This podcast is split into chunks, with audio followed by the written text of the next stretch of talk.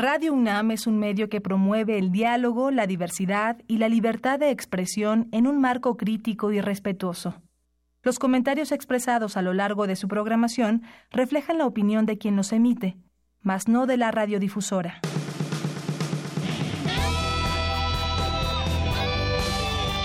Prisma RU. Relatamos al mundo.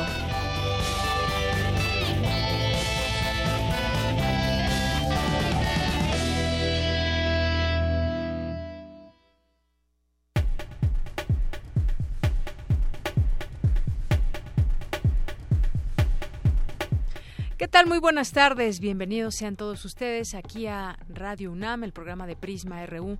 Es la una de la tarde con cinco minutos. Mi nombre es Yanira Morán. Les voy a acompañar junto con todo este equipo de aquí a las tres de la tarde, donde les queremos informar sobre lo más relevante de nuestra universidad, lo más relevante a nivel nacional e internacional y, por supuesto, algunas pláticas, algunas charlas con algunos invitados el día de hoy. Vamos a tener aquí a dos investigadores, un colaborador que nos vienen a platicar sobre eh, un diccionario de escritores mexicanos del siglo XX y ellos nos van a platicar pues más a detalle de qué trata este diccionario, cómo es que podemos encontrar a los escritores, eh, qué es lo que podemos encontrar de ellos, cómo está esta ficha que han desarrollado de cada uno de los de los autores que se concentran en este diccionario, así que pues no se lo pierdan, aquí estarán con nosotros en un momento más. También vamos a platicar el próximo domingo se va a llevar a cabo ahí en el Centro Cultural Universitario un evento de fotografía muy importante que es el Festival Canon Zoom Project y les platicaremos aquí los detalles para que puedan acompañar este evento y sobre todo se adentren más y puedan eh, aprender más sobre la fotografía. Además de conferencias interesantes, estará el Chivo Lubeski dando una conferencia eh, muy especial ya para cerrar este evento el próximo domingo. Hoy también tenemos eh, jueves de sección y tenemos a diversa versión con mi compañera Ruth Salazar. Y tenemos también más adelante una entrevista con el doctor René Jiménez Ornelas, que es doctor en sociología, experto ahí en el Instituto de Investigaciones Sociales de la UNAM, que coordina la unidad de análisis sobre violencia social. Y pues esta encuesta del INEGI donde revela algunas ciudades con una percepción muy alta entre su población por ser eh, violentas, entre ellas está con el 96%, 96% de la gente que habita en Ecatepec siente que esta zona es peligrosa. Y vaya que si no no solamente está el tema de los feminicidios muy un, problema muy grave que ya pues eh, entre que intentamos saber cómo abordar cómo cómo generar algún tipo de eh, pues de una situación mucho más enérgica eh, con respecto a las autoridades y cómo son tratados todos estos casos y cada uno de, de, los feminicidios o de ataques a mujeres. Y no solamente eso sino también robos a casa habitación robo a transeúntes robos en el transporte público y demás. De esto platicaremos no solamente esta ciudad también Cancún en algún momento. Y bueno sigue siendo un paraíso natural pero no precisamente en los temas de seguridad. Sobre ese tema platicaremos. Hoy es jueves de eh, cine con el maestro Carlos Narro, que nos, nos acompañará aquí, como todos los jueves. Y pues, entre otras cosas, eso es lo que tenemos para el día de hoy. Así que quédese con nosotros. Tenemos también, por supuesto, la segunda parte de la entrevista de Jordi Soler, que realizó a mi compañera Virginia Sánchez. No se la pierda. Ayer nos habló de su libro, hoy nos va a platicar eh, de otras cosas, su paso por la radio y muchas cosas que seguramente les pueden interesar, sobre todo, pues, quienes añoramos todavía aquel programa de Rock 101 eh, en esa en esa época, por supuesto. Y bueno, pues vamos ahora a nuestro resumen informativo. Relatamos al mundo. Relatamos al mundo. Hoy es jueves 18 de octubre de 2018. En nuestros temas universitarios vamos a platicar sobre eh, la colaboración fundamental de diversas especialidades para resolver los problemas de agrietamiento. Mi compañera Cindy Pérez Ramírez nos tendrá los detalles. En el antiguo Palacio de Medicina tiene lugar el Congreso El Estado del Arte en el ejercicio del derecho humano a la salud en Iberoamérica. Mi compañera Cristina Godínez nos tendrá esta información. Y también asegura el vocero del presidente electo eh, Jesús Martínez en la UNAM que con la que la consulta sobre el aeropuerto internacional se hizo con responsabilidad. Mi compañera Dulce García estuvo ahí y nos tendrá aquí todos los detalles y además lo que se sigue diciendo también del aeropuerto, lo platicaremos aquí en el programa. En los temas nacionales se organizan migrantes en Guatemala para cruzar la frontera con México. Aguardan policías federales en Suchiate, Chiapas porque también ha habido declaraciones en el sentido de que pues si no tienen papeles pueden tener aquí problemas en estos términos legales. Y en ese sentido, el presidente de Estados Unidos, Donald Trump, urgió a México detener lo que llamó asalto a su país por parte de migrantes de Guatemala, Honduras y El Salvador.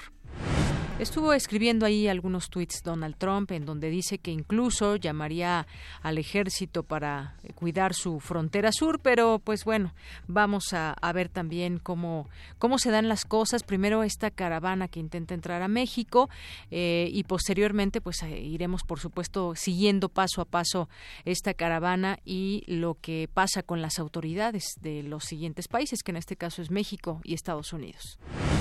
La Comisión Nacional de los Derechos Humanos documentó un caso más de detención arbitraria y tortura cometida por elementos del Ejército y la Policía Federal. El canciller Luis Videgaray viajó a Nueva York para una gira de trabajo que incluirá una reunión con el secretario general de la Organización de las Naciones Unidas, Antonio Guterres. La Junta de Gobierno del Banco de México advirtió que hay riesgos de inflación a la alza. En los temas eh, internacionales, Amnistía Internacional aseguró hoy que el presidente nicaragüense Daniel Ortega y su esposa, la vicepresidenta Rosario Murillo, sembraron el terror en Nicaragua desde el estallido de la crisis política en abril. Más adelante la información internacional con todos estos detalles. Hoy en la UNAM, ¿qué hacer y a dónde ir? Hoy es el último día del ciclo de documentales Óperas Primas del CUEC, transmitido por TV UNAM. No te pierdas hoy el largometraje Azul Intangible de la directora Erendira Valle, trabajo que muestra la vida en el fondo del mar, la diversidad de plantas y animales. En este trabajo, Erendira Valle se sumergió en ese sistema de vida paralelo y lo expone a la luz, invitando al espectador a enamorarse y a descubrir el otro México que no ha visto, intentando además cambiar el switch de las políticas medioambientales. Sintoniza hoy la señal de TV UNAM en punto de las 22 horas por el canal 20.1 de televisión abierta. La Dirección General de Divulgación de las Humanidades te invita a la conferencia ilustrada Celebraciones Peculiares del Día de Muertos, con la ponencia de Edgar Anaya, periodista de turismo y cultura, que ha recorrido México por 29 años, registrando sus principales festividades, entre ellas la celebración más difundida y más antigua, el Día de Muertos. Durante la charla, Edgar Anaya proyectará cientos de fotografías de mercados, panteones, danzas y ofrendas relacionadas con la fiesta de los muertos en varios estados de la República. No te pierdas esta fascinante experiencia y asiste hoy a las 18 horas al auditorio de la Casa de las Humanidades ubicada en Presidente Carranza 162 en Coyoacán. La entrada es libre. Recuerda que del 17 al 19 de octubre se lleva a cabo la quinta feria artesanal UNAM FONAR, organizada por la Facultad de Contaduría y Administración, donde encontrarás productos de barro negro, textil, esferas navideñas, madera, entre otros. Asiste hoy y mañana de 9 a 19 horas a las instalaciones de la Facultad de Contaduría en Ciudad Universitaria. La entrada es libre.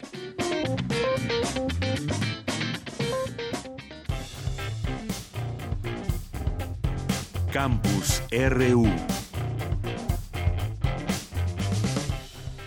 Bien, en nuestro campus universitario el día de hoy, cuando es la una de la tarde con 13 minutos, la Universidad Nacional Autónoma de México informa que José Pablo Cuba Sonofre, de la Facultad de Estudios Superiores Acatlán, Luis Ángel Nava Delgado, del Colegio de Ciencias y Humanidades Azcapotzalco, Jair Valdés González y Atzin Eluney Ordóñez Salinas, ambos del Colegio de Ciencias y Humanidades Naucalpan, fueron identificados también como participantes en los sucesos violentos ocurridos el pasado lunes 3 de septiembre en Ciudad Universitaria y en consecuencia se determinó su expulsión de esta casa de estudios. La notificación de la expulsión fue publicada en la Gaceta UNAM el día de hoy. Con estas expulsiones suman 35 los sancionados por la institución.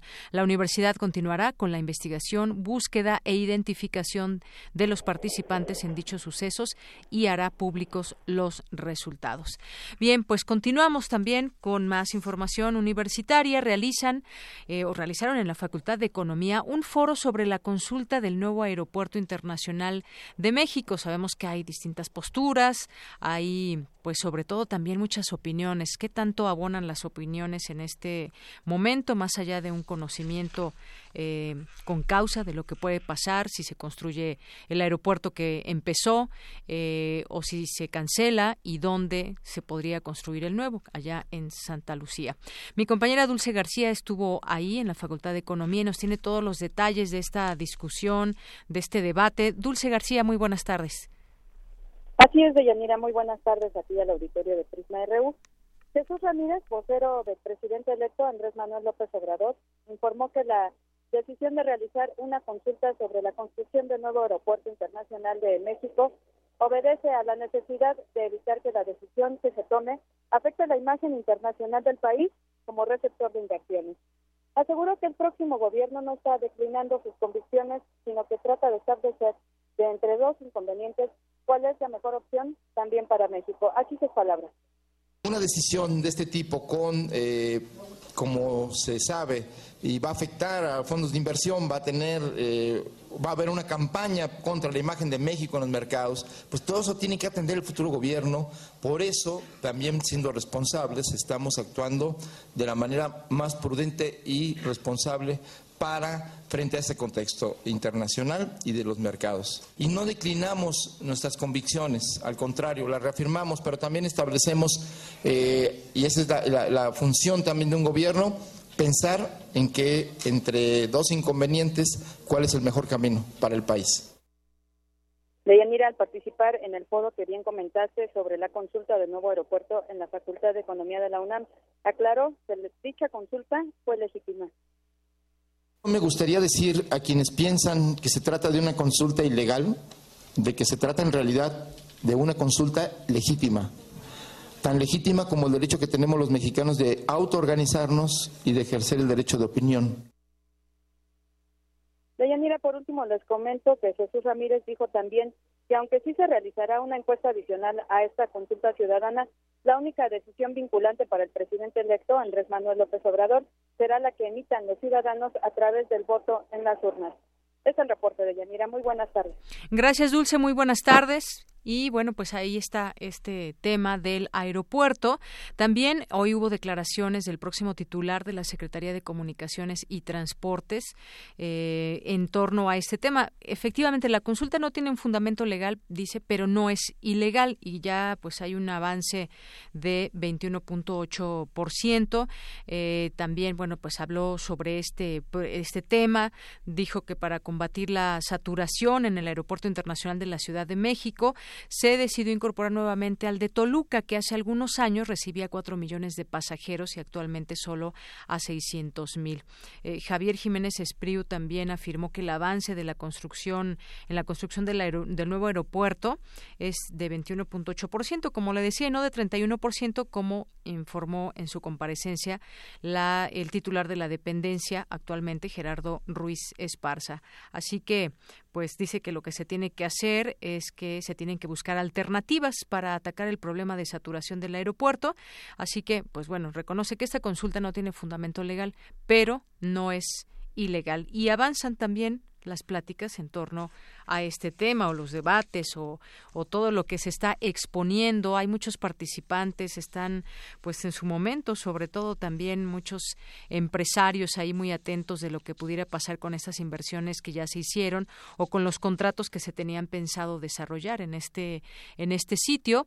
Los eh, pobladores aledaños a esta zona, que también organizados han levantado la voz, están las próximas autoridades que tendrán en sus manos pues las decisiones y el gobierno actual, el saliente, pues ya no tiene mucho margen de maniobra.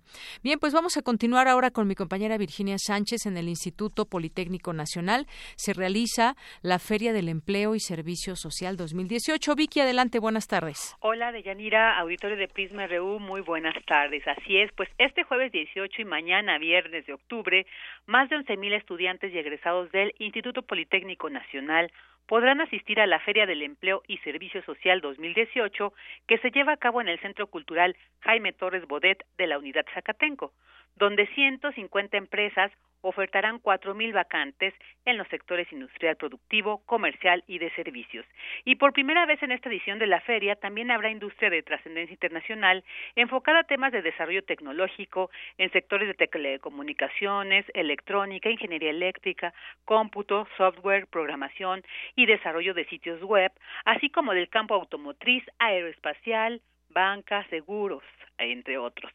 A decir del director de egresados y servicio social del Politécnico, Mauro Alberto Enciso Aguilar, el objetivo central de este evento es que tanto egresados, estudiantes y la comunidad en general pues encuentren en la feria la posibilidad de un primer empleo o algún sitio de trabajo que les permita mejorar sus condiciones actuales, así como cultivar la semilla del emprendimiento en los estudiantes de nivel medio, superior, superior y posgrado, para lo cual pues podrán recibir asesoría sobre cómo crear sus propias empresas o bien generar pues nuevas ideas en el ámbito laboral para tener la posibilidad de networking y contratación. Y por segunda vez, la feria también promueve el servicio social, para lo cual se cuenta con la participación de entidades públicas y privadas, así como asociaciones y agrupaciones en las cuales los estudiantes pues puedan complementar o bien concluir su formación académica. Eh, asimismo, reiteró Enciso Aguilar, aquellos y aquellos interesadas en asistir, pues deben registrarse en la página, la doy a continuación para que quien quiera lo tome nota, es www.feriaempleo.ipn.mx. Pues ahí está de ella esta información sobre esta importante, ¿no? Feria del Empleo y Servicio Social 2018. Muy bien, pues muchas gracias, Vicky. Gracias a ti, buena tarde. Muy buenas tardes. Vamos ahora con Cindy Pérez Ramírez. Eh, Ricoberta Menchú, Premio Nobel de la Paz e investigadora extraordinaria de la UNAM, dictó esta mañana una conferencia magistral. Cuéntanos, Cindy, muy buenas tardes.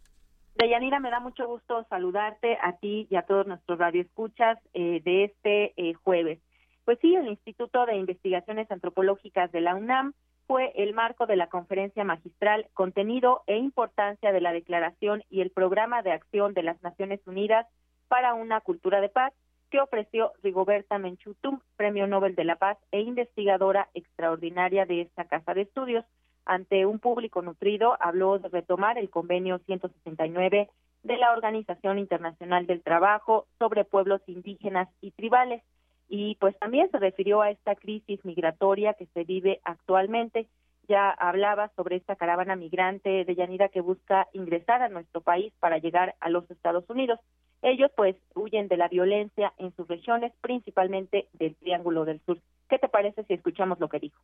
Adelante. Que se ha precipitado un poco más eh, las fobias, podemos decir, en relación a migraciones y en relación a los migrantes.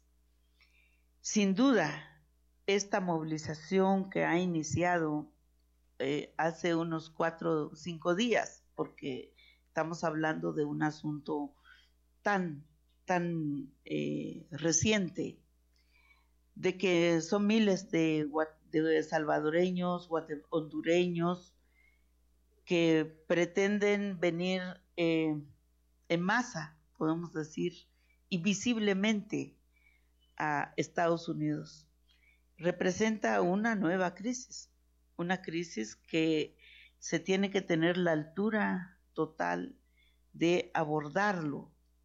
Me hace recordar los años 80, cuando muchos de nosotros queríamos escaparnos de Guatemala, de esa guerra, de ese conflicto, de esas de esa desesperación ciudadana.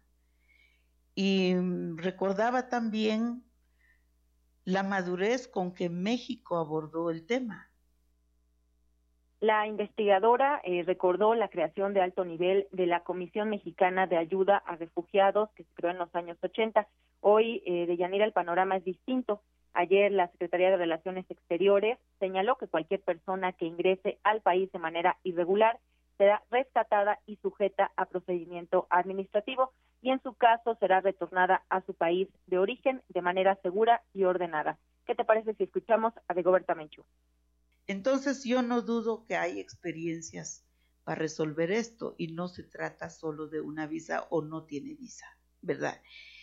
En el caso de Guatemala no sé todavía qué van a hacer las autoridades, no dudo la participación ciudadana, no dudo que varios jóvenes estarán ya muy listos para dar auxilio, sobre todo la parte humanitaria, porque en nuestras manos no está la decisión sobre identidades y sobre documentación, pero sí la parte humanitaria, pero sí el auxilio a los niños y los menores. ¿Cuál es la decisión final? No lo sé, igual que ustedes, porque esto es una nueva crisis y tiene que ver con cultura de paz, porque necesitaremos mediadores, necesitaremos observadores, necesitaremos gente que vigile que no se violen los derechos fundamentales de las personas que allí están conglomerados, ¿verdad? Ya están conglomerados. Para Centroamérica eh, probablemente no es tan difícil. ¿Por qué? Porque el DPI que tenemos, los guatemaltecos, los hondureños, los salvadoreños, nos permite transitar en nuestros países sin mayores dificultades. Eh, ante al respecto ante estas declaraciones que ha dado el presidente Donald Trump, Rafael Pérez Taylor, director del Instituto de Investigaciones Antropológicas de la UNAM, recalcó que asegurar eh, que bueno que Trump quiere asegurar el mundo blanco de Estados Unidos. Vamos a escucharlo. Y con ello también lo, lo, lo, lo, que quiere es que todas las empresas norteamericanas que están distribuidas por todo el mundo, pues regresen. O sea, y lo que él va viendo es que están fuera, ¿por qué? Porque ahí tienen excesivas ganancias por, porque tienen salarios muy bajos o en muchos casos también hay trabajo esclavo, ¿no? Como podría ser Apple este, en China, ¿no? Entonces, lo que está tratando de hacer es eso, pero resguardar. O sea, este resguardo genera el por qué el concepto de nacionalismo se convierte en un concepto profundamente agresivo y conservador. De Yanira, pues estaremos muy pendientes de la información que se genere en torno a, esta caravana y pues obviamente el papel que tiene México es, de suma importancia. Claro, pues fue qué bueno que se incluyó también justamente este tema en esta conferencia y algunas opiniones en torno a ese tema. Y como bien dices, pues seguiremos esos pasos de la caravana. Muchas gracias, Cindy. Que tengas muy buena tarde a ti y a todo el auditorio. Hasta luego. Gracias, hasta luego, Cindy Pérez Ramírez. Bueno, pues vamos a continuar ya en un momentito más. Platicaremos, ya están aquí los coautores y coautoras del Diccionario de Escritores Mexicanos del siglo XX y XXI. Antes yo quiero invitarles, eh, si ustedes no tuvieron oportunidad de escuchar el pasado martes el programa sobre Miguel Ángel Granados Chapa, La memoria donde ardía, pues lo invitamos a que pueda escucharlo el próximo sábado y domingo, sábado 20 a las 4 de la tarde, dura una hora, de 4 a 5, y el domingo de 12 del día a 1 de la tarde. Esta, este programa especial para recordar eh, un aniversario luctuoso de Miguel Ángel Granados Chapa, periodista que trabajó en esta emisora durante muchos años y que denunció la lucha constante del poder contra la crítica y la oposición, eh, cuestiones que atentan contra los derechos de los ciudadanos a la información y a la libertad de expresión de los periodistas. Y bueno, pues justamente se conjuntaron periodistas para hablar de él y de su trayectoria y todo el legado que nos deja, honor a quien honor merece y donde nos recordaba siempre Granados Chapa, los periodistas no deben ser socios de los políticos respecto a las relaciones que los comunicadores tienen con el poder. Para él la ética era un eje del trabajo informativo. Así debería ser siempre. Les recordamos sábado a las 4, domingo a las 12 pueden escuchar la retransmisión de este programa. Una con 28 minutos. Porque tu opinión es importante, síguenos en nuestras redes sociales, en Facebook como Prisma RU y en Twitter como arroba PrismaRU. Queremos escuchar tu voz. Nuestro teléfono en cabina es 55 36 43 39. Continuamos una de la tarde con 29 minutos. Hablemos de este diccionario de escritores mexicanos, una obra que es un resultado de muchos años de trabajo eh, en el Centro de Estudios Literarios. Y para hablar de este tema nos acompañan la maestra Angélica Arreola Medina, eh, la maestra Aurora Sánchez Rebolledo y el profesor Iván Allende eh, también aquí en cabina. Bienvenidos los tres, gracias por estar aquí. Gracias. gracias. Pues empecemos a hablar de este diccionario, de esta obra que tiene ya pues muchos años que, que ha conjuntado esfuerzo de muchas muchas personas y que pues me gustaría que nos platiquen un poco porque eh, también ya se puede consultar en línea Platíquenos, ¿con quién empezamos? Maestra. Bueno, eh, me gustaría contarles que este año cumplimos 51 años de la primera publicación, de la primera edición del Diccionario de Escritores Mexicanos, que fue en el año de 1967, coordinado por la maestra Aurora Ocampo y el maestro Ernesto Prado Velázquez.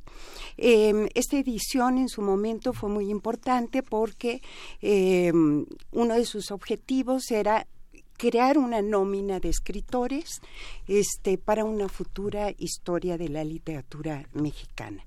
Eh, se logró el objetivo parcialmente, eh, porque, bueno, sí tuvo mucha demanda, pero eh, digamos que la maestra Ocampo se planteó en su momento hacer un proyecto mucho más amplio que abarcara todo el siglo XX y para ello generó un equipo en el que nosotros formamos parte y en base a una serie de criterios y de metodología, este conformamos el Diccionario de Escritores Mexicanos, que salió publicado mm, por nueve tomos, de la A a la Z.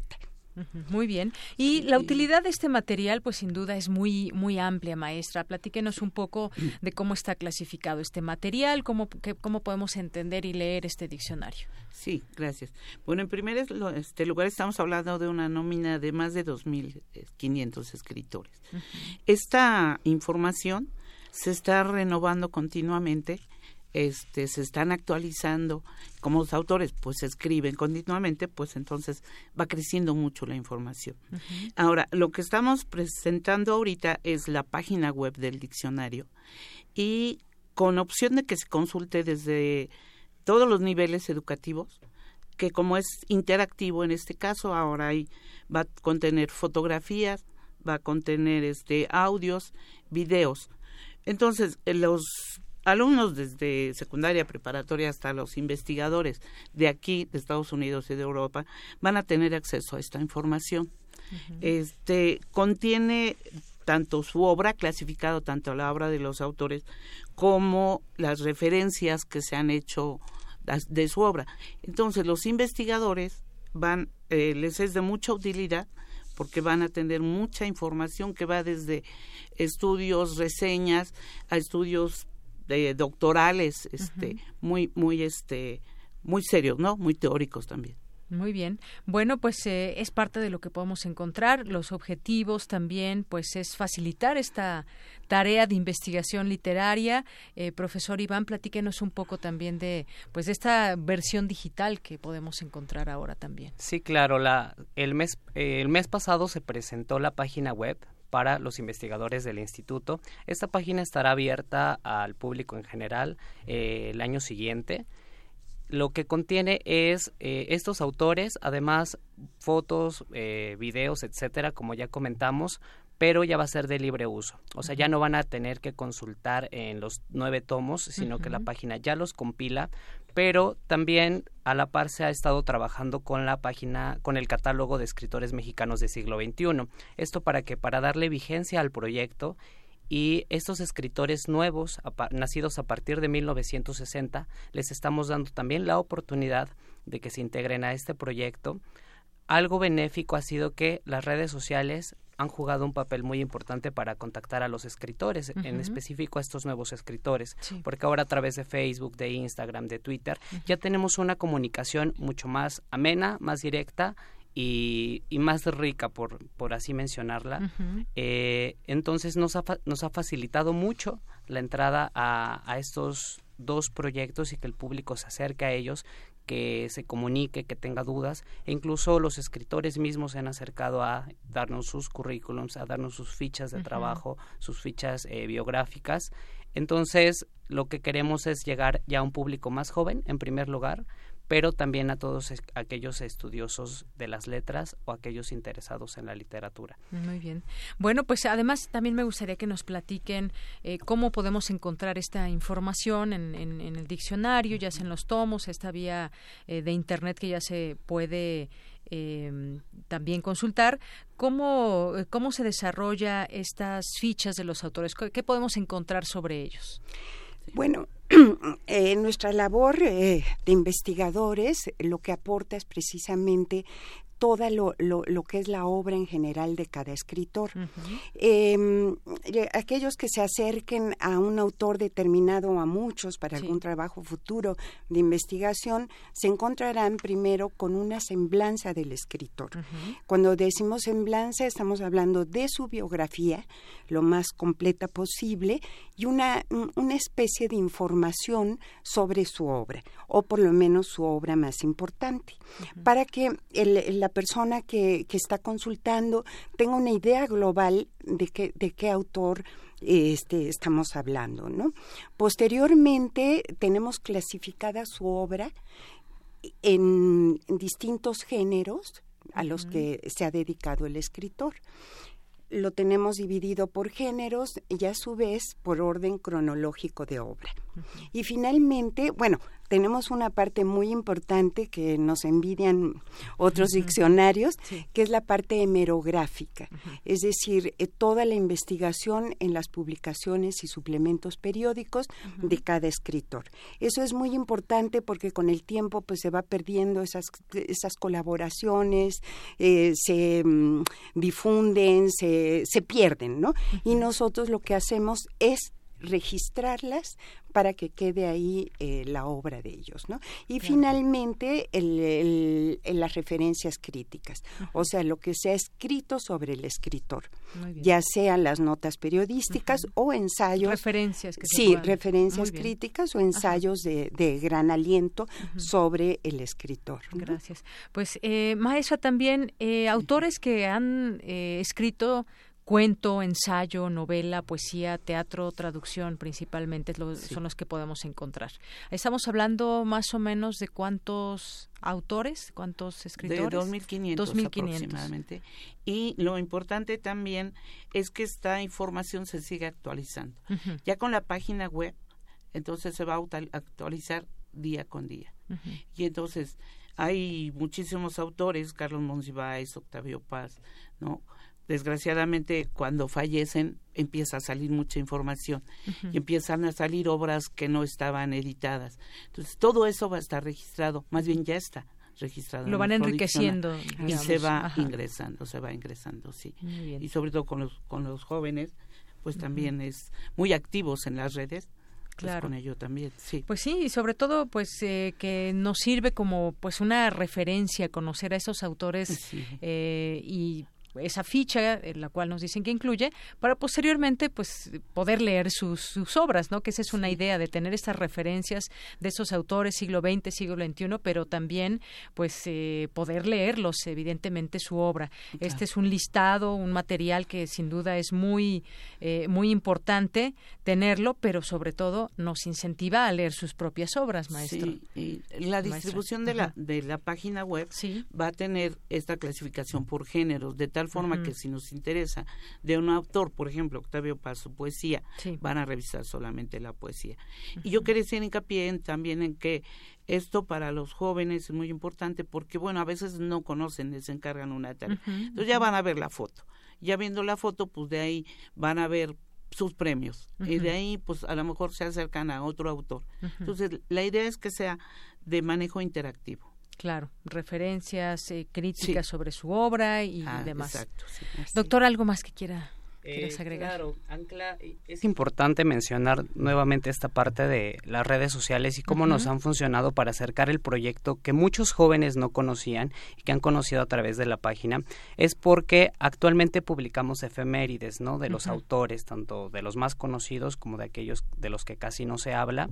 Y al final ponemos un link, una fotografía, para que puedan ingresar a, a más datos del autor, para que también conozcan eh, pues sus datos más relevantes, su obra y pues lo importante también es que nos escriban, ¿no? O sea, si hay escritores que tienen más de dos obras publicadas y que nacieron a partir de 1970, están abiertas nuestras redes sociales. En Facebook estamos como Diccionario de Escritores Mexicanos y nuestro correo electrónico es dem literarios@gmail.com Ujú. y a través de estos medios también pueden ¿Y Twitter? ponerse en, eh, en Twitter estamos y como dem literarios Dem Literarios, muy bien. y son las redes a través de las cuales se pueden comunicar Claro. también seguirnos darle seguimiento al proyecto y pues eh, estar a la espera de cuando ya se lance el catálogo de escritores de Ujú. siglo XXI que va a ser el, el próximo año El próximo año. Bueno, pues ya platicaremos también del próximo Claro. año, de este lanzamiento importante. Yo por lo Claro pronto, pues les agradezco mucho que hayan venido a platicarnos de viva voz este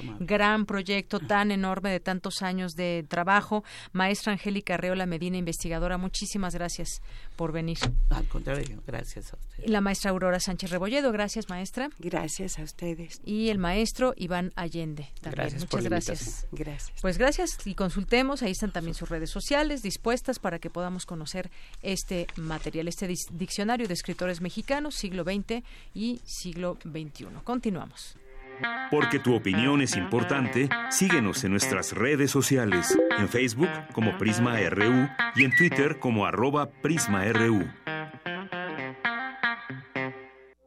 Queremos escuchar tu voz. Nuestro teléfono en cabina es 55 36 43 39. Me da mucho gusto recibir vía telefónica a Erika Ruiz, gerente de Mercadotecnia y Comunicación de Canon ITSG, porque nos va a invitar el próximo domingo 21 de octubre, de las 11 de la mañana a las 8.30 de la noche, al Centro Cultural Universitario, a un festival dedicado a fomentar la cultura fotográfica. ¿Qué tal, Erika? ¿Cómo estás? Buenas tardes. Hola, buenas tardes. Muchísimas gracias por, por el espacio que nos dan acá para platicar un poco de este gran evento. Y Erika, quisiera eh, preguntarte y que nos digas de qué trata este festival. Se escucha, pues eh, se antoja muy bueno porque además va a estar el Chivo Lubeski, va a haber conferencias, va a haber actividades. Platícanos de qué se trata este festival. Claro que sí. Mira, Canon Zooming Project eh, nace, como tú bien dices, con la idea de fomentar la cultura fotográfica. Eh, este, este evento es el único en México, en Latinoamérica y sabemos que en, en diferentes partes del mundo, ¿no? Para que la gente viva de eh, viva experiencias fotográficas totalmente gratuitas, que como tú bien dices, van desde las conferencias, pero además de las conferencias que al día de hoy, gracias por la respuesta de la gente, de la gente, están totalmente agotadas, eh, tenemos además otros eh, otras actividades que son photo shows, photo experience, eh, photo que en todos ellos eh, habrá fotógrafos eh, reconocidos nacionales e internacionales eh, que van a estar ofreciendo diferentes talleres, eh, por ejemplo, los photoshows son talleres masivos de fotografía eh, de diferentes técnicas eh, fotográficas. Los photospots son, son pequeños espacios en donde vas a poder tomar una foto y demás, pero en esos espacios habrá fotógrafos eh, que te enseñen de iluminación, que te enseñen eh, cómo programar eh, tu cámara o una cámara para, para lograr algún efecto. Bueno, hablando un poco de, de las de las conferencias que nosotros le llamamos Phototalks. Eh, este año como, como invitado principal está eh, el Chivo Lubersky eh, y además de él, pues bueno, vamos a tener un panel de fotógrafas en donde va a estar Maya Godet, eh, Eunice Adorno e Ivonne Venega. Eh, vamos a traer también a un fotógrafo británico, se llama Peter Hawley, que va a hablar de los headshots, o sea, son 10 tips para hacer headshots y eh, tenemos un panel de, de embajadores Canon que son eh, están enfocados a la fotografía de celebridades. Entonces, la verdad es un evento súper completo en donde, evidentemente, todas las conferencias y todas las actividades son totalmente gratuitas y es ilimitado. O sea, todas las, las, las actividades eh, separando las conferencias, tienen acceso totalmente ilimitado.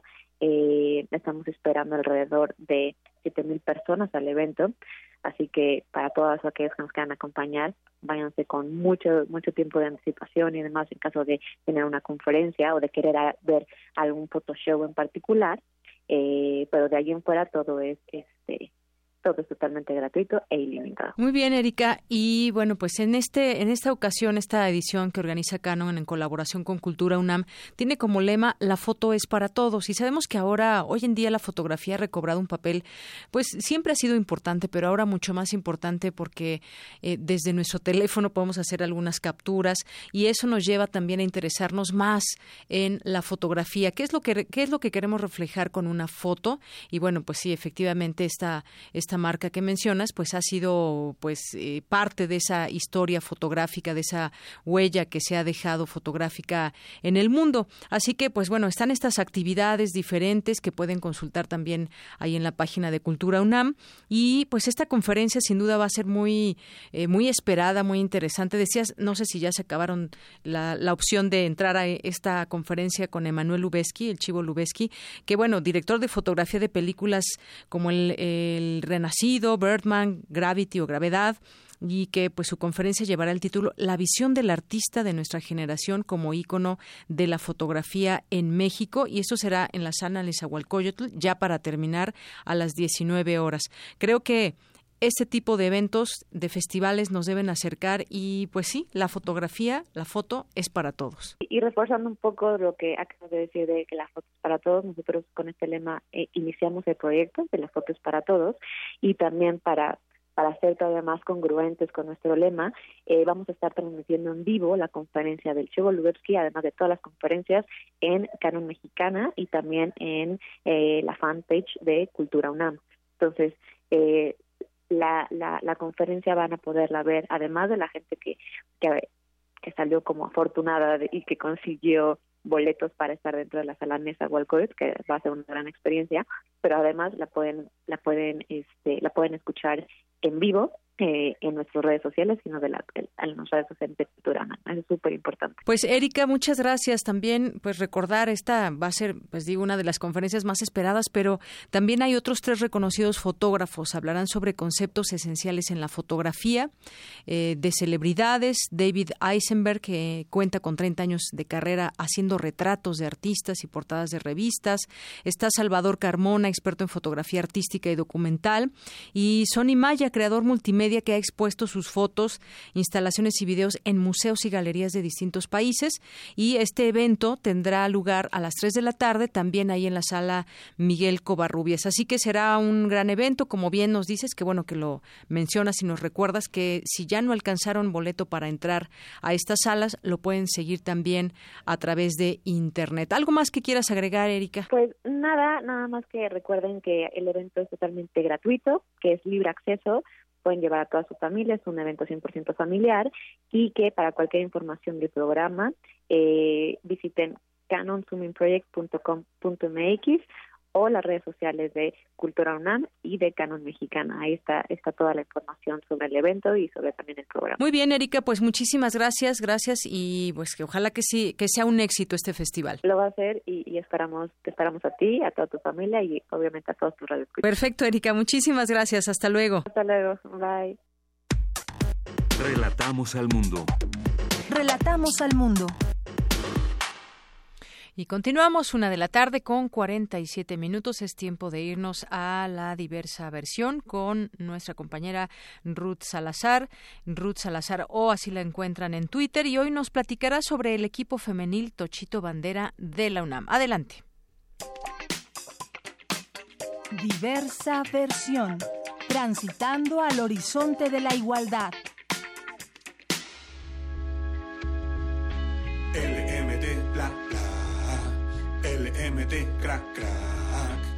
¿Qué tal, Deyanira? Auditorio de Prisma RU. En esta ocasión hablemos sobre fútbol americano. Contrario a lo que sucede con el soccer, este deporte es menos conocido en nuestro país, pero aún más si hablamos de equipos femeniles. Sin embargo, el fútbol está ganando adeptas y jugadoras. Afortunadamente, la UNAM cuenta con una opción. Se trata de un equipo femenil en su modalidad de Tochito Bandera, el cual lleva por nombre Pumas Blanco.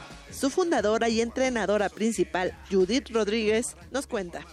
Es un equipo de flag football o Tochito Bandera, como mejor se conoce aquí en México. Llevamos 10 años con él representando la Universidad Nacional Autónoma de México. Tengo niñas, este equipo está formado por 100 mujeres de edades de entre los 7 años y los 55 años de edad. Es un equipo sin fines de lucro. Nosotros los coaches, una servidora y Jorge Rivera somos sus coaches, somos egresados también de la universidad. Yo tengo especialidad en el campo de mi trabajo, el coach Jorge tiene su licenciatura y una maestría y lo hacemos sin fines de lucro. Nosotros entrenamos a estas 100 mujeres todos los sábados y domingos desde hace 10 años. Entrenamos en el campo 5 de Ciudad Universitaria de 7 a 12 de la mañana, brindándole un servicio a la comunidad universitaria, porque tenemos su mayoría, más del 50% del equipo son estudiantes universitarias. Tengo exalumnas universitarias, trabajadoras de la UNAM, hijas de trabajadoras y público en general. Entonces le damos un servicio tanto a la comunidad universitaria como a nuestro país. Tú sabes que nuestro país los espacios para que las mujeres nos desarrollemos son muy cerrados.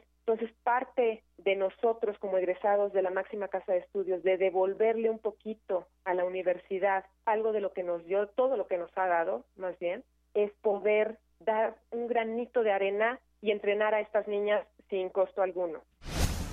Este deporte es una excelente opción para el desarrollo, pero no solamente el físico, también para el resto de tus actividades, ya que requiere total disciplina. Eh, le damos este servicio a las estudiantes y a las exalumnas y al público que no puede entrenar entre semanas, ya sea por estudios o por trabajo, eh, no les permite hacer su deporte y entonces este programa únicamente es los fines de semana, sábados y domingos, porque nosotros creemos que la formación debe de ser integral. Una formación integral es educación, cultura y deporte. El deporte les ayuda a las niñas muchísimo en su formación, nosotros no queremos con lucrar en el deporte, es por eso que hacemos cobro alguno.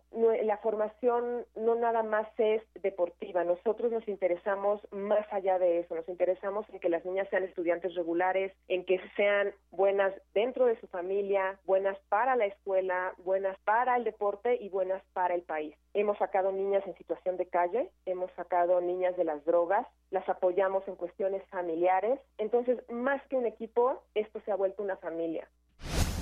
Además, el equipo Pumas Blanco es muy exitoso, ya que siempre participan en los torneos con buenos resultados. E incluso dos de sus integrantes son parte de la selección juvenil que representó a México en el Tazón Internacional Pink Bowl en Rotterdam, Holanda. Es un equipo muy exitoso porque aún y cuando entrenamos solamente sábados y domingos, a diferencia de todos los equipos de flag en el país, y siempre competimos en postemporada por campeonatos. Tenemos a la fecha siete campeonatos y 14 subcampeonatos. Tengo ahorita dos niñas que se van a la selección de México que se van a Holanda a representar a México y a la universidad. Eh, entonces el equipo realmente es un programa muy exitoso. Con mi bando siempre listo, porque primero juego y luego existo. Así que ya saben, chicas y mujeres de todas las edades, si quieren unirse a Pumas Blanco pueden acudir sábados y domingos al Campo 5 de Ciudad Universitaria. Para mayores informes, búscalas en su cuenta de Twitter, arroba flag-cu. Me despido de Yanira Auditorio, muchas gracias por su atención. Buenas tardes. Estoy hecho de piedra, también de flamas. Cultura RU. Gracias a Ruth Salazar por diversa versión y ahora vámonos en cultura, pues vamos a, continuar con esta entrevista que realizó mi compañera Virginia Sánchez a Jordi Soler y nos tiene esta segunda parte el día de hoy. Escúchenla.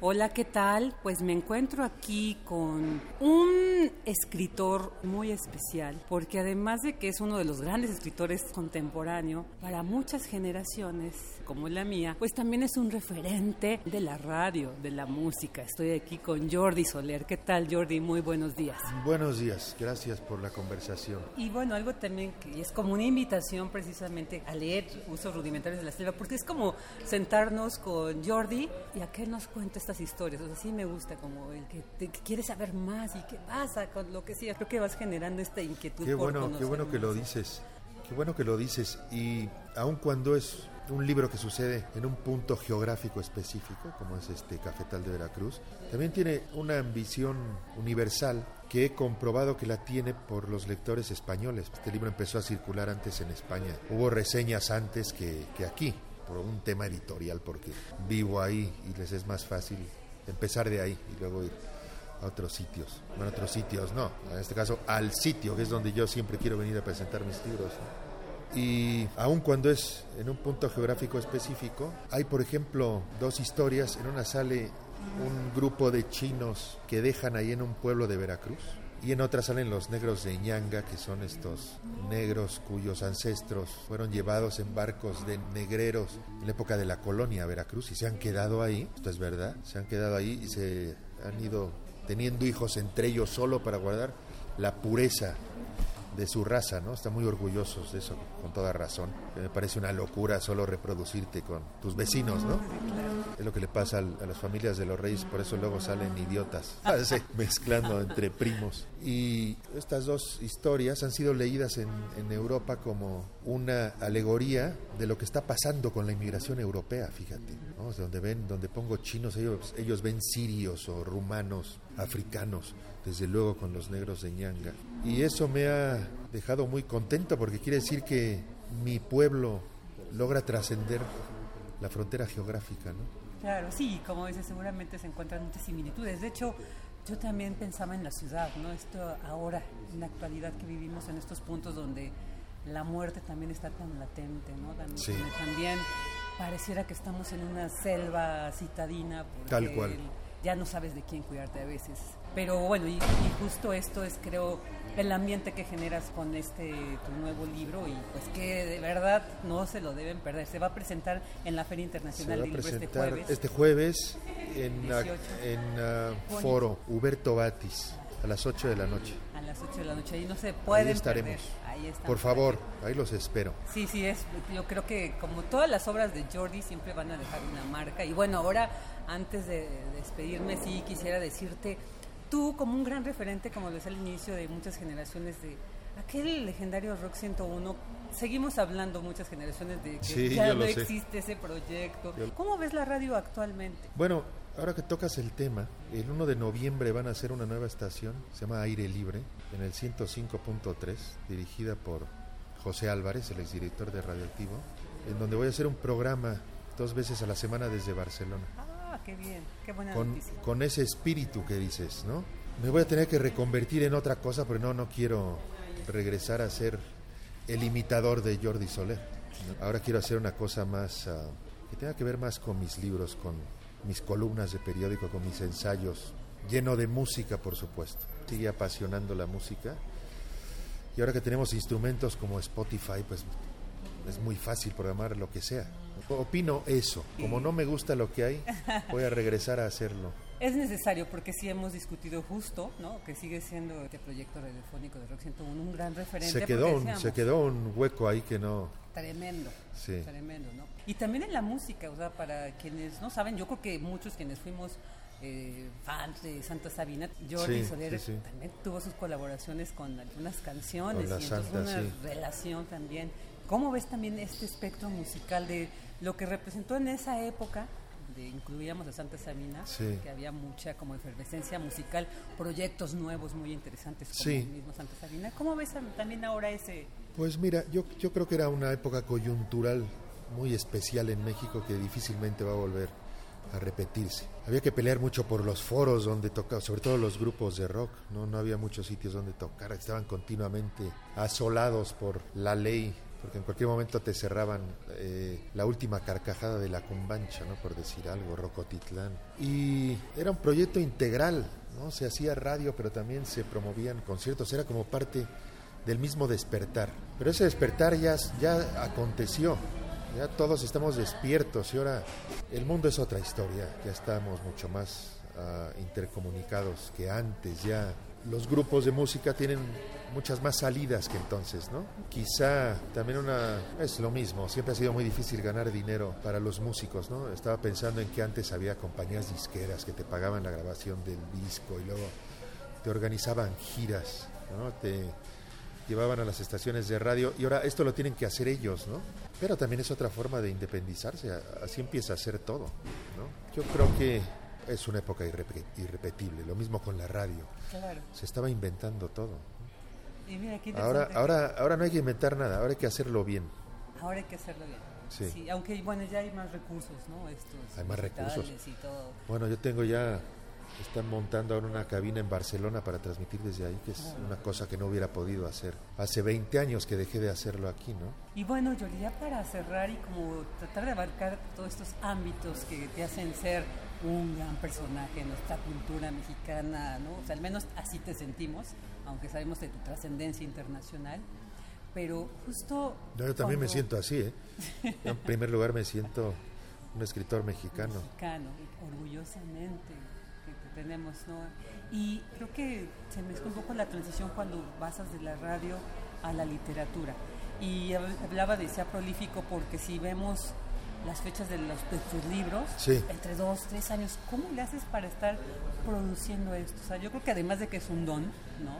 Pero ¿cómo le haces? ¿Cómo estás pensando el siguiente tema? Bueno, me, me, me dedico a de eso vivo, me dedico a eso todos los días. Dedico lo mejor de cada día, es la mañana para mí, a mis libros. Despierto muy temprano, empiezo a escribir a las 5 de la mañana, trabajo durante toda la mañana en el libro que esté escribiendo y en la tarde los artículos que escribo en prensa también. Me dedico a eso, no hay truco. ¿Y de dónde vienen las historias? Pues no lo sé, no lo sé. Cojo el lápiz y sale una historia. Parte de ese don que pues, todos tenemos Yo creo que tiene que ver con que estoy concentrado en eso, todo el tiempo pienso en la historia que estoy escribiendo y es una manera de ejercitar el músculo de la imaginación, ¿no? Yo creo que si te sientas a esperar que te llegue la inspiración no pasa nada. Hay que obligarla. Bueno, pues se nota que tú no lo obligas mucho, fluye, fluye mucho. Nos llevamos bien. Se llevan muy bien. Bueno, Jordi, pues muchísimas gracias. Al contrario, gracias a ti. Y bueno, estuvimos con Jordi Soler. No olviden la presentación de Usos Rudimentarios de la Selva este jueves a las 8 de la noche en el foro Huberto Batis, aquí en la Feria Internacional del Libro. Para Radio UNAM, Virginia Sánchez. Relatamos al mundo. Relatamos al mundo.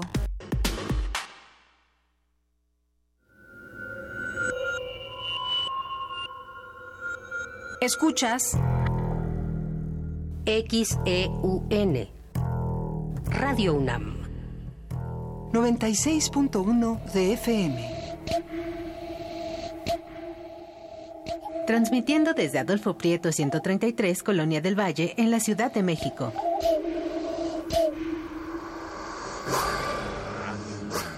Experiencia sonora.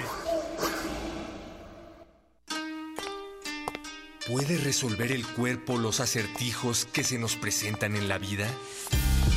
Paradoja, un espectáculo de danza contemporánea y aérea que explora las dimensiones espaciales del sentido. Presenta el grupo Escarlata bajo la dirección de Ángeles Ocampo. A partir del 9 de octubre, te esperamos todos los martes de este mes a las 8 de la noche en la sala Julián Carrillo. Adolfo Prieto 133, Colonia del Valle. Entrada libre. ¿Cuándo fue la última vez que escuchaste a tu cuerpo? Radio UNAM, Experiencia Sonora. Hola, mi nombre es Renata y después de mucho tiempo, hoy regresé al lugar donde nací. Aquí aprendí a andar en bicicleta. Aquí pasaba las tardes después de la escuela. ¡Ay, Bruno! Ay, mi secundaria el mercado, mi colonia. Estoy muy feliz de regresar. Y porque mi país me importa, ya actualicé mi domicilio y mi credencial para votar. Tú también notifica al INE cualquier cambio en tus datos y participa en las decisiones de tu localidad. INE.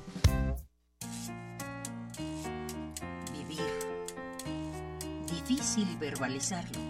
Somos la fe cotidiana, el embelezo con lo simple, la rabia, incertidumbre. Bailamos para depurar el dolor, para agradecer y celebrar el presente. Somos espirales que giran. Al final, raíces somos. Baila a ritmo de Olinka y Maseguali, semillas de cumbia, reggae y amor. Viernes 19 de octubre a las 21 horas en la sala Julián Carrillo. Entrada libre. Sé parte de Intersecciones, el punto de encuentro entre varias coordenadas musicales. Radio UNAM. Experiencia sonora.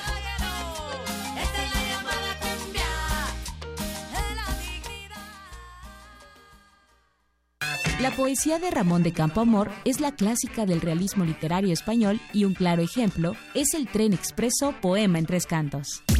Como en amores credo o artículo de fe que yo proclamo, que en este mundo de pasión y olvido, o se oye conjugar el verbo te amo, o la vida mejor no importa un bledo. Escucha esto y más en www.descargacultura.unam.mx. Queremos escuchar tu voz. Nuestro teléfono en cabina es 55 36 43 39. Porque tu opinión es importante, síguenos en nuestras redes sociales, en Facebook como Prisma RU y en Twitter como arroba PrismaRU.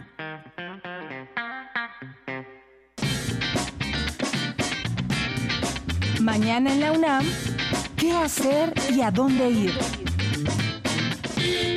Como parte de las actividades conmemorativas por el 50 aniversario del movimiento estudiantil de 1968 y la matanza de estudiantes en la Plaza de las Tres Culturas en Tlatelolco, el Museo de las Constituciones realiza la conferencia magistral Marco Constitucional de los Derechos Humanos en México, medio siglo, 1968-2018, impartida por el doctor Sergio García Ramírez, investigador jubilado docente y profesor emérito, autor de más de 50 libros y numerosos artículos de revista de investigación docencia y divulgación, publicados en México y en el extranjero. Asiste mañana viernes 19 de octubre a las 13 horas en el Museo de las Constituciones, ubicado en calle del Carmen número 31, Centro Histórico. La entrada es libre.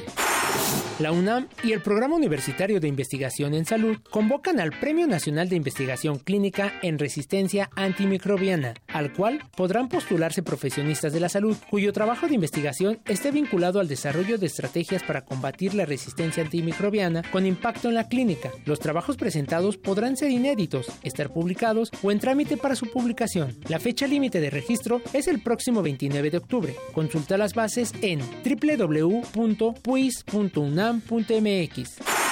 Como parte del festival Vértice, se presentará la ópera Harriet, que aborda la vida de la abolicionista y exesclava afroamericana Harriet Tubman y de su lucha contra la esclavitud. Esta ópera de cámara está escrita para dos voces, percusión, guitarra, violín y medios electrónicos en la que Harriet cuenta la historia junto a Alice, su joven protegida. Nos habla de su infancia en esclavitud, de sus actividades de rescate de esclavos a través del movimiento abolicionista conocido como el Underground Railroad. No te pierdas esta fascinante puesta en escena. Asiste mañana viernes 19 de octubre en punto de las 20 horas a la sala Miguel Covarrubias del Centro Cultural Universitario. Consulta el costo de las localidades en www.culturaunam.mx diagonal vértice. Bien, continuamos dos de la tarde con siete minutos. Gracias a quienes nos están escuchando a través del 96.1 de FM, a quienes nos siguen a través de www.radio.unam.mx. Bueno, pues aquí tenemos algunas personas que se hacen presentes en nuestras redes sociales. Arroba Prisma RU, ahí nos pueden escribir, estamos leyéndolos como editorial Enequén, Alejandro Toledo, a El Sarco Iquetecuani, a Más 52 Efren, a Beca Ganesh, que nos dice que si por favor le podemos decir la cita eh, hoy con Jordi Soler, gracias. Es hoy en el foro. Eh, Huberto Batis a las 8 de la noche, ahí en la Feria Internacional del Libro, ahí en el Zócalo. Así que, Beca Ganesh, ahí nos platicas mañana qué tal te fue si te animas a ir. Manuel y Leo Frías Fuegos también, muchos saludos. Eh, Eddie Eddie, aquí que nos manda también muchos saludos, como siempre. Edgar Cabrera, eh, ¿quién más? Uni Ávila, Guerrero, Ricardo Matamoros, eh, Margeven, P, Aarón Alarcón, todos ustedes que están aquí presentes, muchas gracias, les mandamos muchos saludos. Y bueno, pues también los queremos invitar a que el próximo domingo a las 3 de la tarde sintonicen Radio UNAM, porque de 3 a 5 de la tarde eh, se hará un control remoto por el cuarto aniversario de resistencia modulada desde Casa del Agua. Así que no se lo pierdan el próximo domingo 21 de 3 a 5 de la tarde. Lo pueden escuchar este programa que ya cumple cuatro años. Escúchenlo todas las noches a partir de las 8 y bueno, van a encontrar muchas, muchas sorpresas agradables de literatura, de música y de mucho más. Bien, pues vamos a continuar ahora ya eh, con la información universitaria.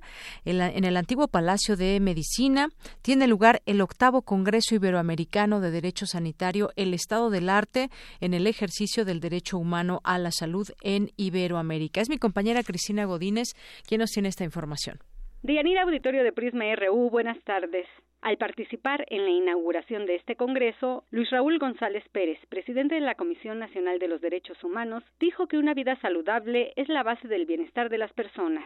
Por ello, Hacemos un llamado respetuoso a la próxima Administración Federal y a los gobiernos de las entidades federativas para fortalecer el Sistema Nacional de Salud a partir de la perspectiva de derechos humanos, a través de la asignación de mayores recursos y la mejora en la distribución de los mismos.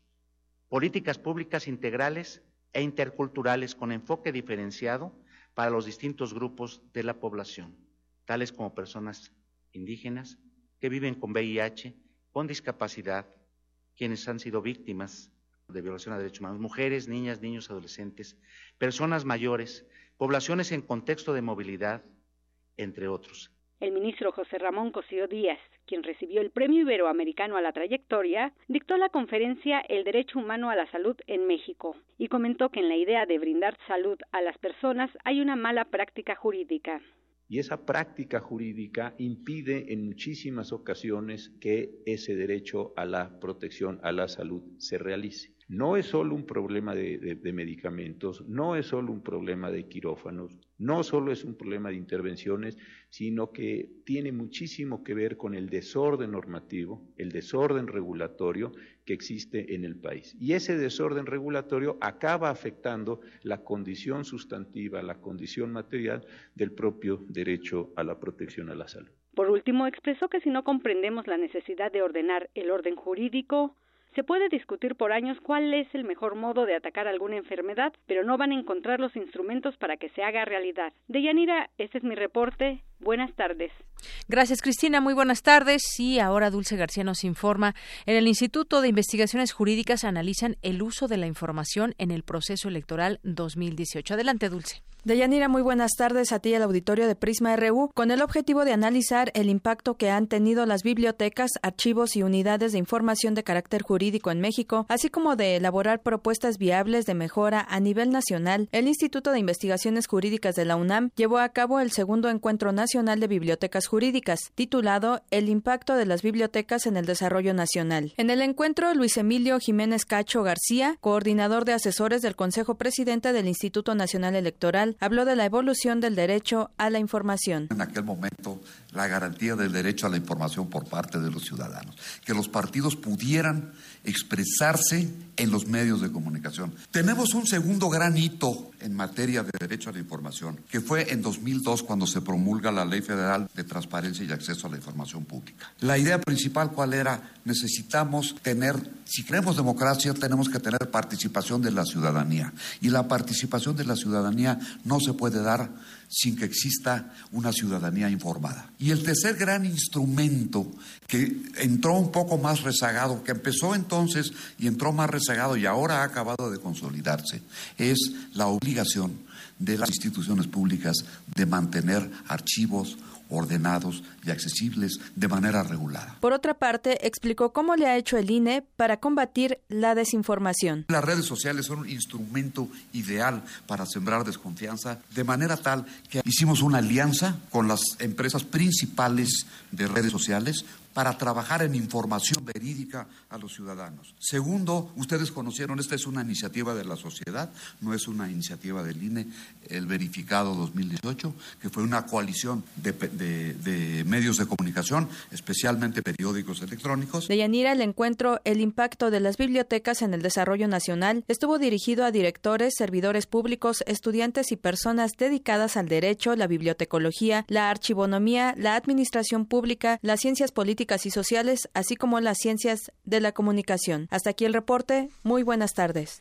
Gracias, Dulce. Vamos ahora contigo, Cindy Pérez Ramírez. Es fundamental la colaboración de diversas especialidades para resolver los problemas de agrietamiento de suelos. Adelante, Cindy. Deyanira, muy buenas tardes a ti y al auditorio de Prisma RU. Durante la conferencia Agrietamiento en el subsuelo del Valle de México, celebrada en el Instituto de Ingeniería de la UNAM, Gabriel Ives Obinet, académico de esa entidad universitaria, se refirió a los sismos del 19 de septiembre del año pasado en materia de suelos y es que señaló que las delegaciones Iztapalapa, Tláhuac y Xochimilco se encuentran cerca de la Sierra de Santa Catarina y Chichinautzin, es decir, en una zona de transición abrupta entonces ahí viene una problemática que debió haberse discutido desde el principio. A ver, quién hace qué cosa, no? Porque la tendencia natural del gobierno de la ciudad, por ejemplo, de cualquier institución en este país o en otro, es decir, a ver, ¿quién se encarga, quién estudia los suelos? Pues busca uno geofísico, ah, esos, ¿no?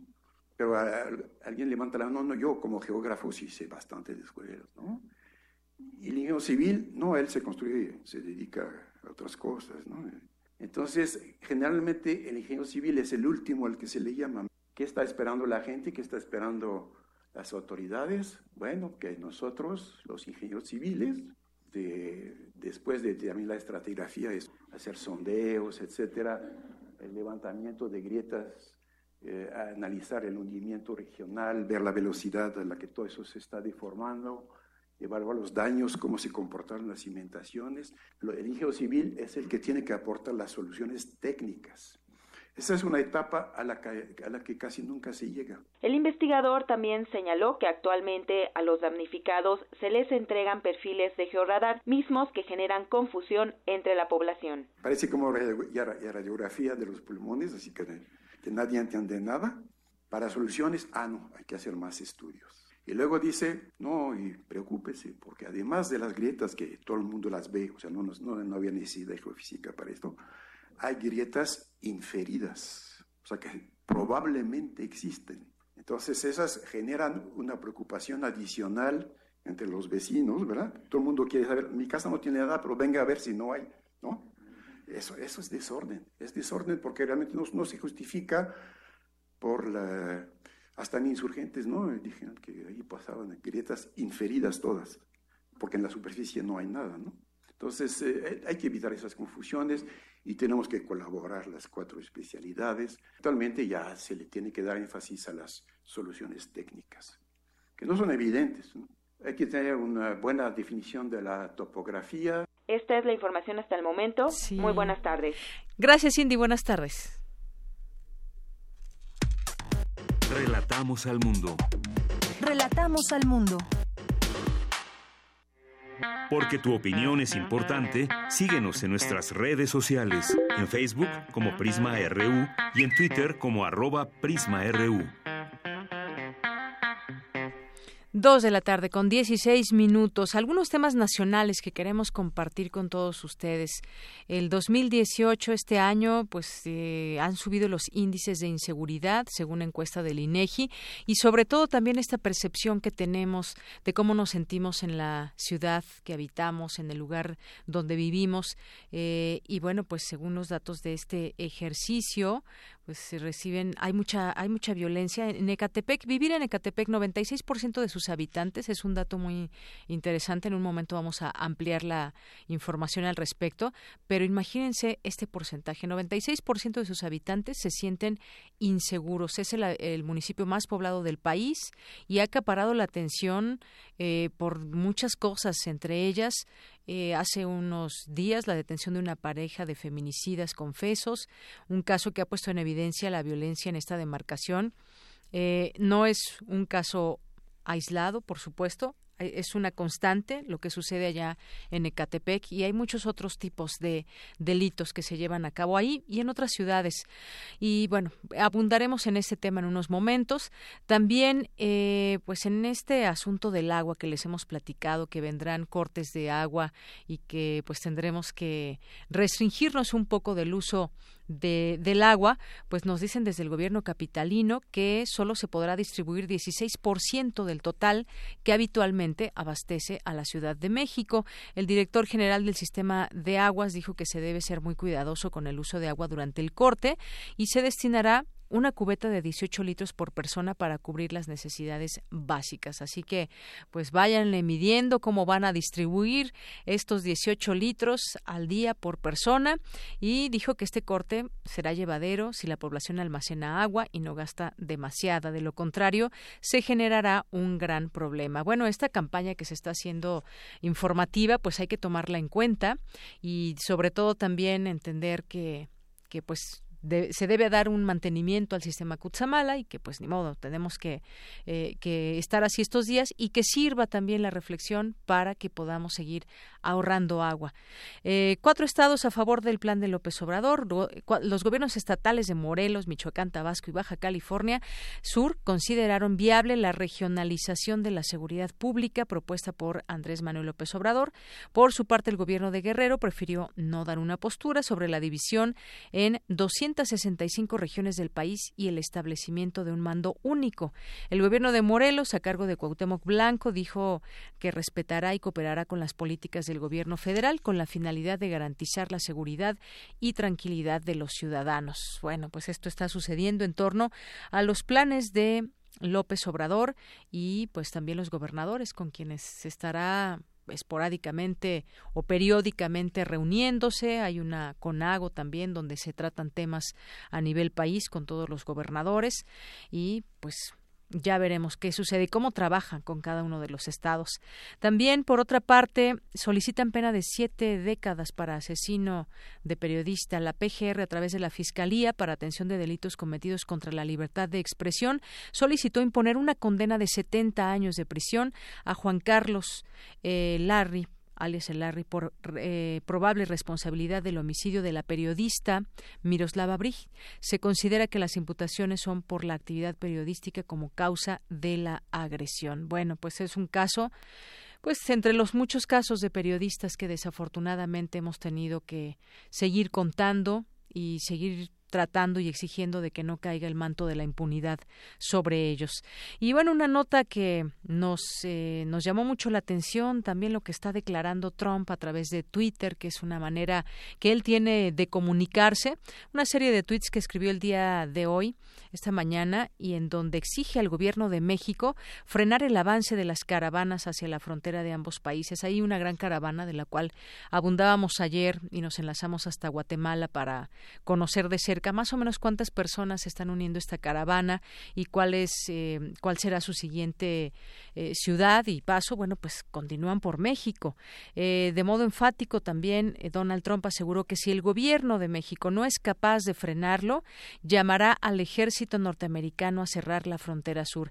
En los mensajes Trump aseguró que los temas de seguridad fronteriza y migración son mucho más importantes que los temas comerciales o el recién acortado tratado México, Estados Unidos, Canadá. Así que bueno, pues veamos qué, qué, qué sucede pues primero antes de que lleguen a Estados Unidos esta caravana pasará muchos kilómetros por México y entonces pues allí también tendremos oportunidad de saber qué pasa con ellos.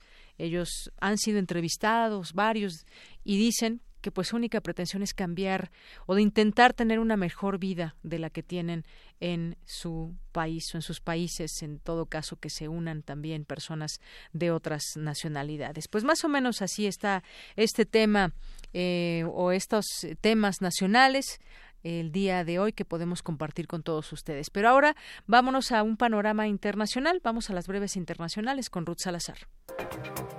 Internacional RU. El presidente de Estados Unidos, Donald Trump, amenazó al gobierno mexicano con militarizar y cerrar las fronteras si no frena la caravana de migrantes que partió desde el pasado sábado desde Honduras y amenaza con llegar a su país. La Unión Europea y el Reino Unido estudian extender el periodo de transición del Brexit durante algunos meses, para garantizar que no habrá una frontera entre Irlanda del Norte y la República de Irlanda, explica el negociador europeo Michel Barnier. Aún no hemos llegado a ese punto. El Brexit debe ser ordenado para todos y para todas las cuestiones, incluida la cuestión irlandesa. Así que necesitamos tiempo. Por su parte, la premier británica Theresa May solo tuvo 30 minutos con los líderes de los 27 países de la Unión Europea y aunque no hubo acuerdo, se mostró optimista. Creo que un acuerdo es posible y ahora es el momento de hacer que suceda. Tras las mortales inundaciones en Mallorca y Francia, la Agencia Estatal de Meteorología de España emitió una nueva alerta por la llegada de un nuevo frente de fuertes lluvias que volverán a impactar en la vertiente mediterránea de la península ibérica a partir de hoy y hasta el próximo domingo. La inmediata libertad de los indiciados detenidos, Keiko Sofía Fujimori Guche, en Perú, por votación unánime, la segunda sala de apelaciones aceptó el recurso presentado por la ex candidata presidencial Keiko Fujimori y otros cinco detenidos, y ordenó su liberación inmediata, tras pasar una semana en arresto preventivo por los delitos de lavado de activos y financiación irregular. Miles de personas protestaron en las calles de Haití para exigir transparencia en el uso de los fondos de un acuerdo petrolero con Venezuela y que se procese a quienes presuntamente desviaron 3.800 millones de dólares. Habla el economista Luis Oliveros. ¿Dónde está la plata de Petrocaribe? Esa pregunta no las hacemos los venezolanos, se las hacen los haitianos, se las hacen los nicaragüenses, porque al final la transparencia en, en ese acuerdo energético es nula países como Nicaragua, países como Haití, no reflejan exactamente qué se hizo con, este, con, con esas ganancias que obtuvieron con esos envíos de petróleo de Venezuela, pagaderos en muy cómodas cuotas, porque aparte se le entregaba al gobierno, no es que era un programa para las personas de bajos recursos en ciertos países. Con audios de Euronews, las breves internacionales con Ruth Salazar. Bien, continuamos. Gracias, Ruth Salazar. Dos con 25 minutos y pues tenemos aquí algunos anuncios. Uno de ellos también estamos aquí dándole a conocer los próximos programas que se transmitirán fuera de nuestras instalaciones y que ojalá tengan oportunidad de escucharlos y visitarlos. ¿Por qué no? La ciencia que somos se transmitirá, eh, transmitirá el próximo viernes 26 en su horario habitual de 10.30. Bueno, no sé si sea creo que es a las 12.30, ¿no? Su horario habitual, pero transmitirá el próximo viernes 26 de las 10.30 a las 13 horas, La Ciencia que Somos. También estaremos por ahí el programa de Prisma RU a la una de la tarde de 1 a 3 y también estará el programa de Hocus Pocus desde la sexta edición de la Fiesta de las Ciencias y las Humanidades en la explanada de Universum. Ahí estuvimos el año pasado y la verdad es que es muy grato eh, conocer todo lo que hacen desde ahí, esta Fiesta de las Ciencias y Humanidades, muchas actividades y sobre todo mucho conocimiento que nos permiten estar platicando con expertos que están ahí en esta, en esta enorme carpa. Así que estar, estaremos ahí próximamente los programas La Ciencia que Somos, Prisma RU y Hocus Pocus en sus horarios. Eh, en otros horarios, como en el caso de Hocus Pocus, de 10 de la mañana a 12 horas, la ciencia que somos de 10.30 a 1 y Prisma RU en su horario habitual de 1 a 3 de la tarde. Así es, el programa de la ciencia que somos y Prisma RU se transmitirá el viernes y el sábado el programa de Hocus Pocus. Así que, pues síganos también a través de esta señal. Y también tenemos un anuncio del CRIM allá en Morelos, esta sede de la UNAM en Morelos, para mañana viernes 19 19 de octubre de 5 hasta la medianoche, de las 5 de la tarde hasta la medianoche, una invitación que nos hacen para ir al Parque Ecológico Cultural Tlaltenango. Nos invitan a bailar con las estrellas, una noche estelar 2018, en el marco de la celebración del Día Internacional de la Mujer y la Niña en la Ciencia. Ahí se podrá hacer una observación astronómica con telescopios, habrá conferencias, planetario, actividades culturales, talleres para niños y jóvenes, música, cine bajo las estrellas, eh, tómate una selfie.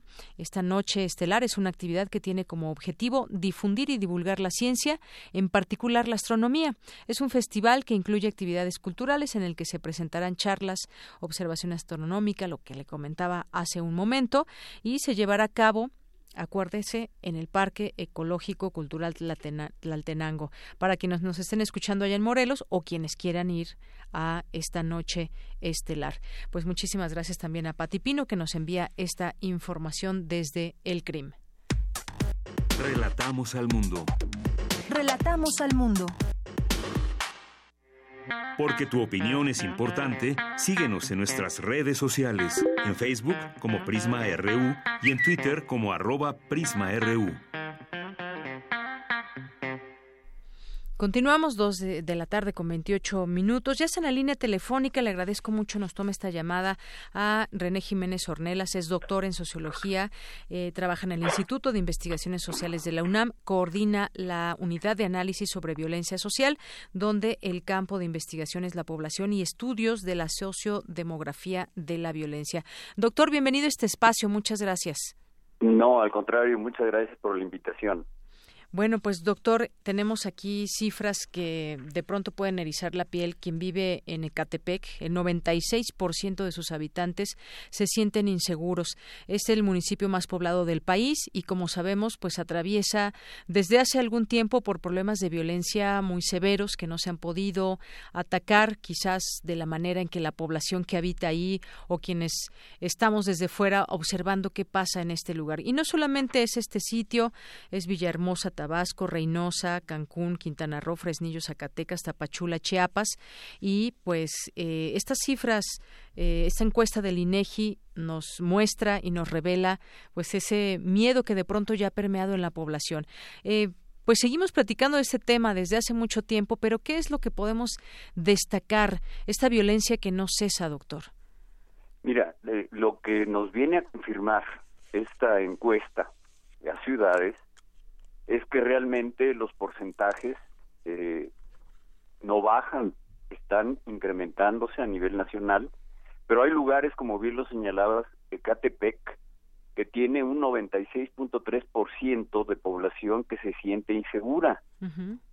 eh, esto, esto llega a 96% que ya son cantidades eh, eh, realmente muy preocupantes, porque si a eso le agregas que Ecatepec está con una percepción de miedo en términos de, el transporte público con otras regiones como Toluca, Nesa, Ciudad de México Oriente, Ciudad de México Norte, Puebla, Villahermosa, vuelve a, salir Villahermosa, que tienen miedo en el transporte público, de ahí que eh, tengan ya ciertas acciones en donde, por ejemplo, no ya no, no salen con, con joyas, estoy refiriendo a relojes, pulseras, etcétera.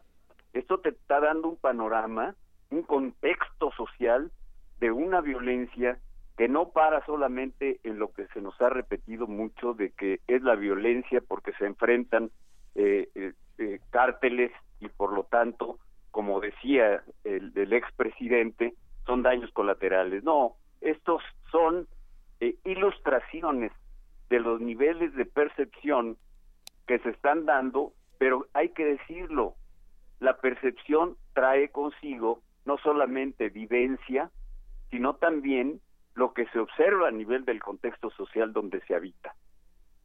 el otro lugar que también resulta con porcentajes muy altos de percepción de inseguridad son las calles y principalmente los eh, cajeros automáticos, pero también, como te decía, el transporte público, ya no, no se quiere ir a visitar a, los parientes, que eso, eso, se viene repitiendo sistemáticamente desde las primeras encuestas que hicimos, no solamente a nivel de, de Estado, como el Estado de Morelos, sino inclusive las encuestas regionales de percepción, estas en lugar de disminuir, se está incrementando ese sentido de, de, inseguridad. Así es. Eh, Efectivamente, doctor René Jiménez Ornelas. Y además, pues eh, está esto, ese tema de los feminicidios que ha acaparado mucho la atención. Está eh, secuestro extorsivo, abuso sexual, robo a casa habitación con violencia, robo a vehículo con violencia, lo que mencionaba usted del transporte. Y uno se pregunta, a ver, ¿siguen siguen saliendo estas encuestas que revelan qué está pasando, que no están bajando los índices de inseguridad. En este caso, centrémonos un poco más en, Ecatepec.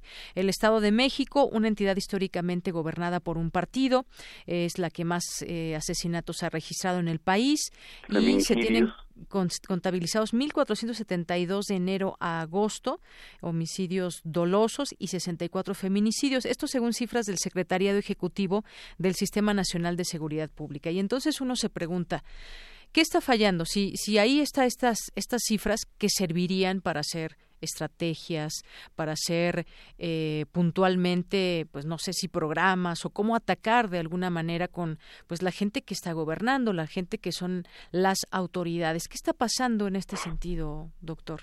Que, que, que, hay un error y, y, y que definitivamente no hay una estrategia que se pueda pensar hacia la, la, la, la seguridad pública. Es decir, las medidas que se han tomado no han dado resultado y sí denotan un verdadero fracaso de Estado y por lo tanto de los gobiernos que son los instrumentos del Estado. Y esto te, está reproduciendo situaciones no solamente de, de, de determinados lugares, sino de, de, que esto se ha extendido y que son pocos las entidades federativas o las ciudades en donde se percibe una mejor seguridad como puede ser Mérida. Ahora, lo que está pasando en Mérida hay que recuperarlo en términos de las estrategias que se han seguido, no solamente por parte del, del, del Estado, del gobierno yucateco, sino también por parte de la participación que se tiene de empresarios y la, y la propia ciudadanía que, que reacciona dentro de un esquema de policías con mayor eh, estrategia de ética de servicio a la ciudadanía y eso se, se, debería de replicar a nivel nacional. Nos está diciendo el presidente electo que va a haber mando único, que se, va a, a, a, regresar a la estrategia de seguridad que se dio cuando él era jefe de gobierno del Distrito Federal. Bueno, esperemos que tenga una visión en conjunto de las diferentes realidades regionales que se están dando y también de que, y lo estamos viendo sistemáticamente, este, este asesino eh, o la pareja asesina de Catepec, también son producto de estas situaciones en donde se vive la violencia y, se llegan a estos extremos. Y segundo, la participación de, policías. Venía una noticia el día de hoy, me parece, en donde eh, un, un, un, coche que venía este, vestido de uniforme militar, asalta a una patrulla, le quita el arma y además se lleva el transporte que venía custodiando. O sea, son, son situaciones realmente que te están demostrando ese fracaso del Estado mexicano dentro de la estrategia seguida hacia la, la, la, la una política de seguridad pública integral. Así es. Vemos entonces en este lugar, en Ecatepec o en varias zonas, no solamente ahí del Estado de México, eh, que no hay una estrategia clara, instrumentos del Estado que pues no han no han logrado eh, pues disminuir estos índices y al parecer bueno pues seguimos sin ver esa estrategia. Tenemos otras ciudades también que tienen una percepción Exacto. De otra percepción también tienen de inseguridad esta Villahermosa, Tabasco, Reynosa, Tamaulipas, Cancún, Quintana Roo, eh, Fresnillo, Zacatecas, Tapachula, Chiapas, que cada uno, pues si nos podemos saber, pues son contextos quizás eh, diferentes o incluso analizar el tipo de población que vive ahí. Me pongo a pensar en un lugar tan turístico como lo es Cancún, Quintana Roo, donde también la gente ya se siente insegura. Quizás no en esta zona un poco, un tanto blindada, entre comillas, que es la zona hotelera o la zona turística, pero pues qué pasa con todo el municipio Benito Juárez, Cancún, por ejemplo, y en otros lugares también que acabo de, de mencionar en otros estados. Las realidades, los gobiernos, pues son distintos y aún así, pues algo sigue fallando en sus estrategias. Porque el, aún que sean distintos, carecen de una estrategia integral sobre seguridad pública. Hay que verlo, por ejemplo, este, eh, hablabas de, de, Cancún, sí. pero otro ejemplo muy clarito de este, de este fracaso total es Acapulco, en donde la zona hotelera se ve protegida, pero las zonas que no están dentro de esta zona, realmente la violencia que se sufre no solamente es de homicidios dolosos, sino es extorsión, secuestro, eh, eh, eh, robo a casas habitación con violencia, robo a autos con violencia. Es decir, si, si, si vamos viendo estos, estos ejemplos, vamos viendo también cómo la, la, la, la, violencia que, que, se repite a nivel de la propia eh, de, que son objeto los ciudadanos es una violencia que está generalizada no solamente a nivel de, de, los daños colaterales que te decía, que repetía Felipe Calderón, ¿verdad? Y que y que realmente son estas estrategias equivocadas que han seguido no solamente desde esa fecha, sino yo te diría desde antes Fox, etcétera, ¿no? Por supuesto, y que habrá que ver también otros ejemplos donde la gente se siente más segura. Ya mencionaba usted el caso de Mérida, Yucatán, está San Pedro Garza García y San Nicolás de, de los Garza allá en Nuevo León, Saltillo, Coahuila, Durango, Puerto Vallarta, Jalisco, que tienen pues ya porcentajes mucho más bajos en términos de percepción de inseguridad o de violencia. Claro, mira, me tocó observar lo, lo que ocurrió en, en, Monterrey, principalmente en este municipio que señalas, Garza García, en donde realmente se estaba viviendo ya una situación de violencia hace 10 años, pero así en condiciones realmente como las que estamos eh, analizando.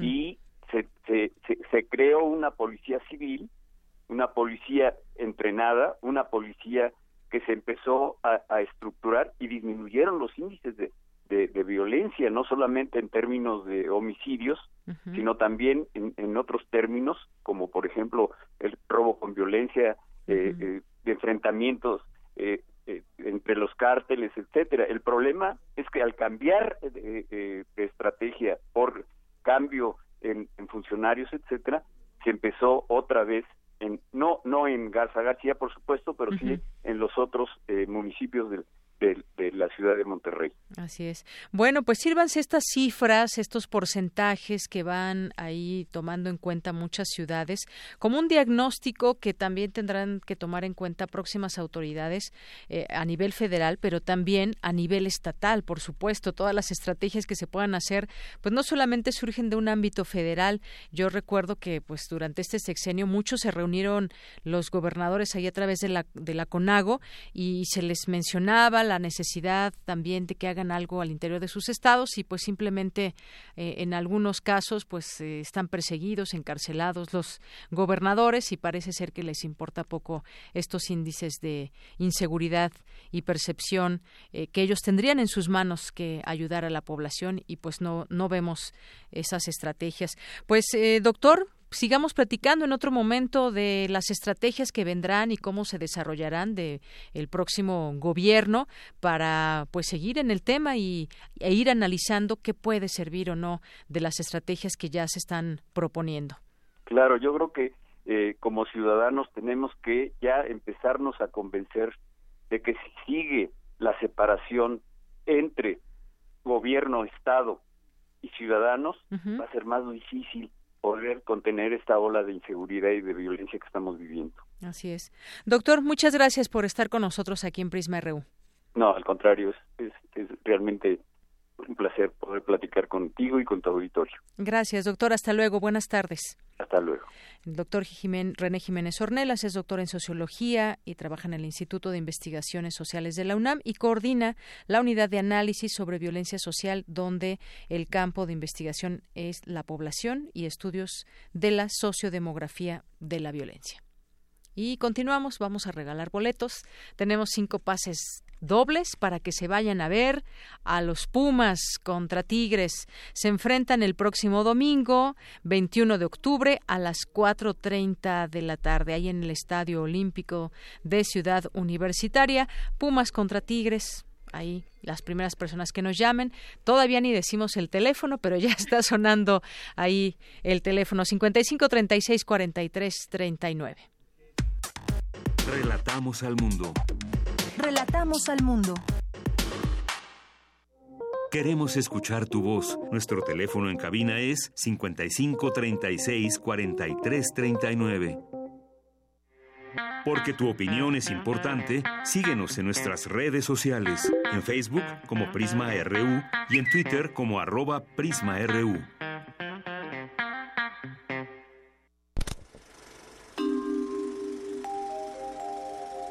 Maedro.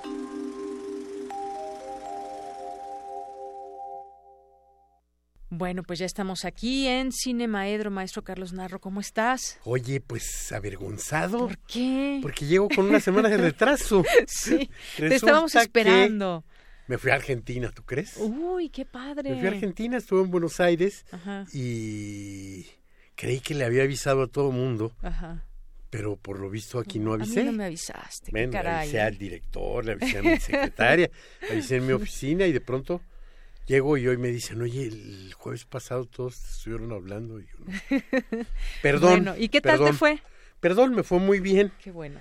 Me fue muy bien, este, había muchas cosas interesantes, muchas cosas incluso que serían temas para conversar en este cinemaedro, me tocó conocer una librería que, este, si no es cierto que es una de las cinco más bonitas del mundo como lo manejan, cuando menos es la más bonita que he conocido yo, entre todas en las que Entonces, bueno, pues allá anduve comprando películas, fui a una tienda de videos también, había un festival de cine hecho por Ah, mujeres y sobre mujeres, y en fin, entre muchas otras cosas, el este el cine ocupa un lugar importante en la en la vida cotidiana de Buenos Aires.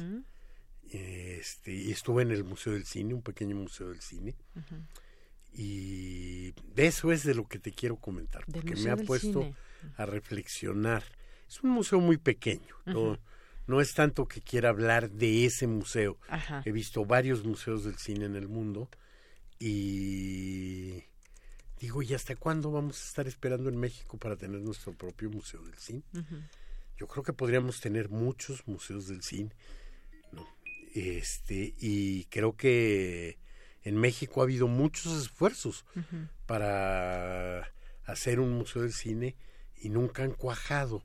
Yo he estado cerca de varios de estos esfuerzos y de pronto me pongo a pensar, ¿cómo ahí en unas cuantas saloncitos y con una, una pieza sensacional, sí, ciertamente tenían, eh, en- te recibe en el, en el Museo del Cine el stand de animación de Quirino Cristiani, un italiano emigrado a, a Argentina, que es una pieza importantísima de la historia del cine de animación, porque eh, le correspondió, el honor o tuvo la iniciativa de hacer la primera película de dibujos animados de largometraje. Hizo el primer largometraje. Y de esto no se, no se sabía este, mucho hasta hace poco, recientemente. Una investigación también de un italiano fue el- la que le dio proyección en el, en el mundo. Todos creíamos o crecimos pensando que El Príncipe Ahmed, una película alemana de este de recortes, era la primera, el primer largometraje este animado y de pronto nos encontramos que no, que existía esta, esta película de Quirino Cristiani y que además era una película política. Era, él era como un caricaturista en, en principio, eh, muy ácido, muy crítico, y entonces eh, es una película crítica, sarcástica, de burla a un gobierno, el gobierno de presidente Irigoyen, y es una película de 1918.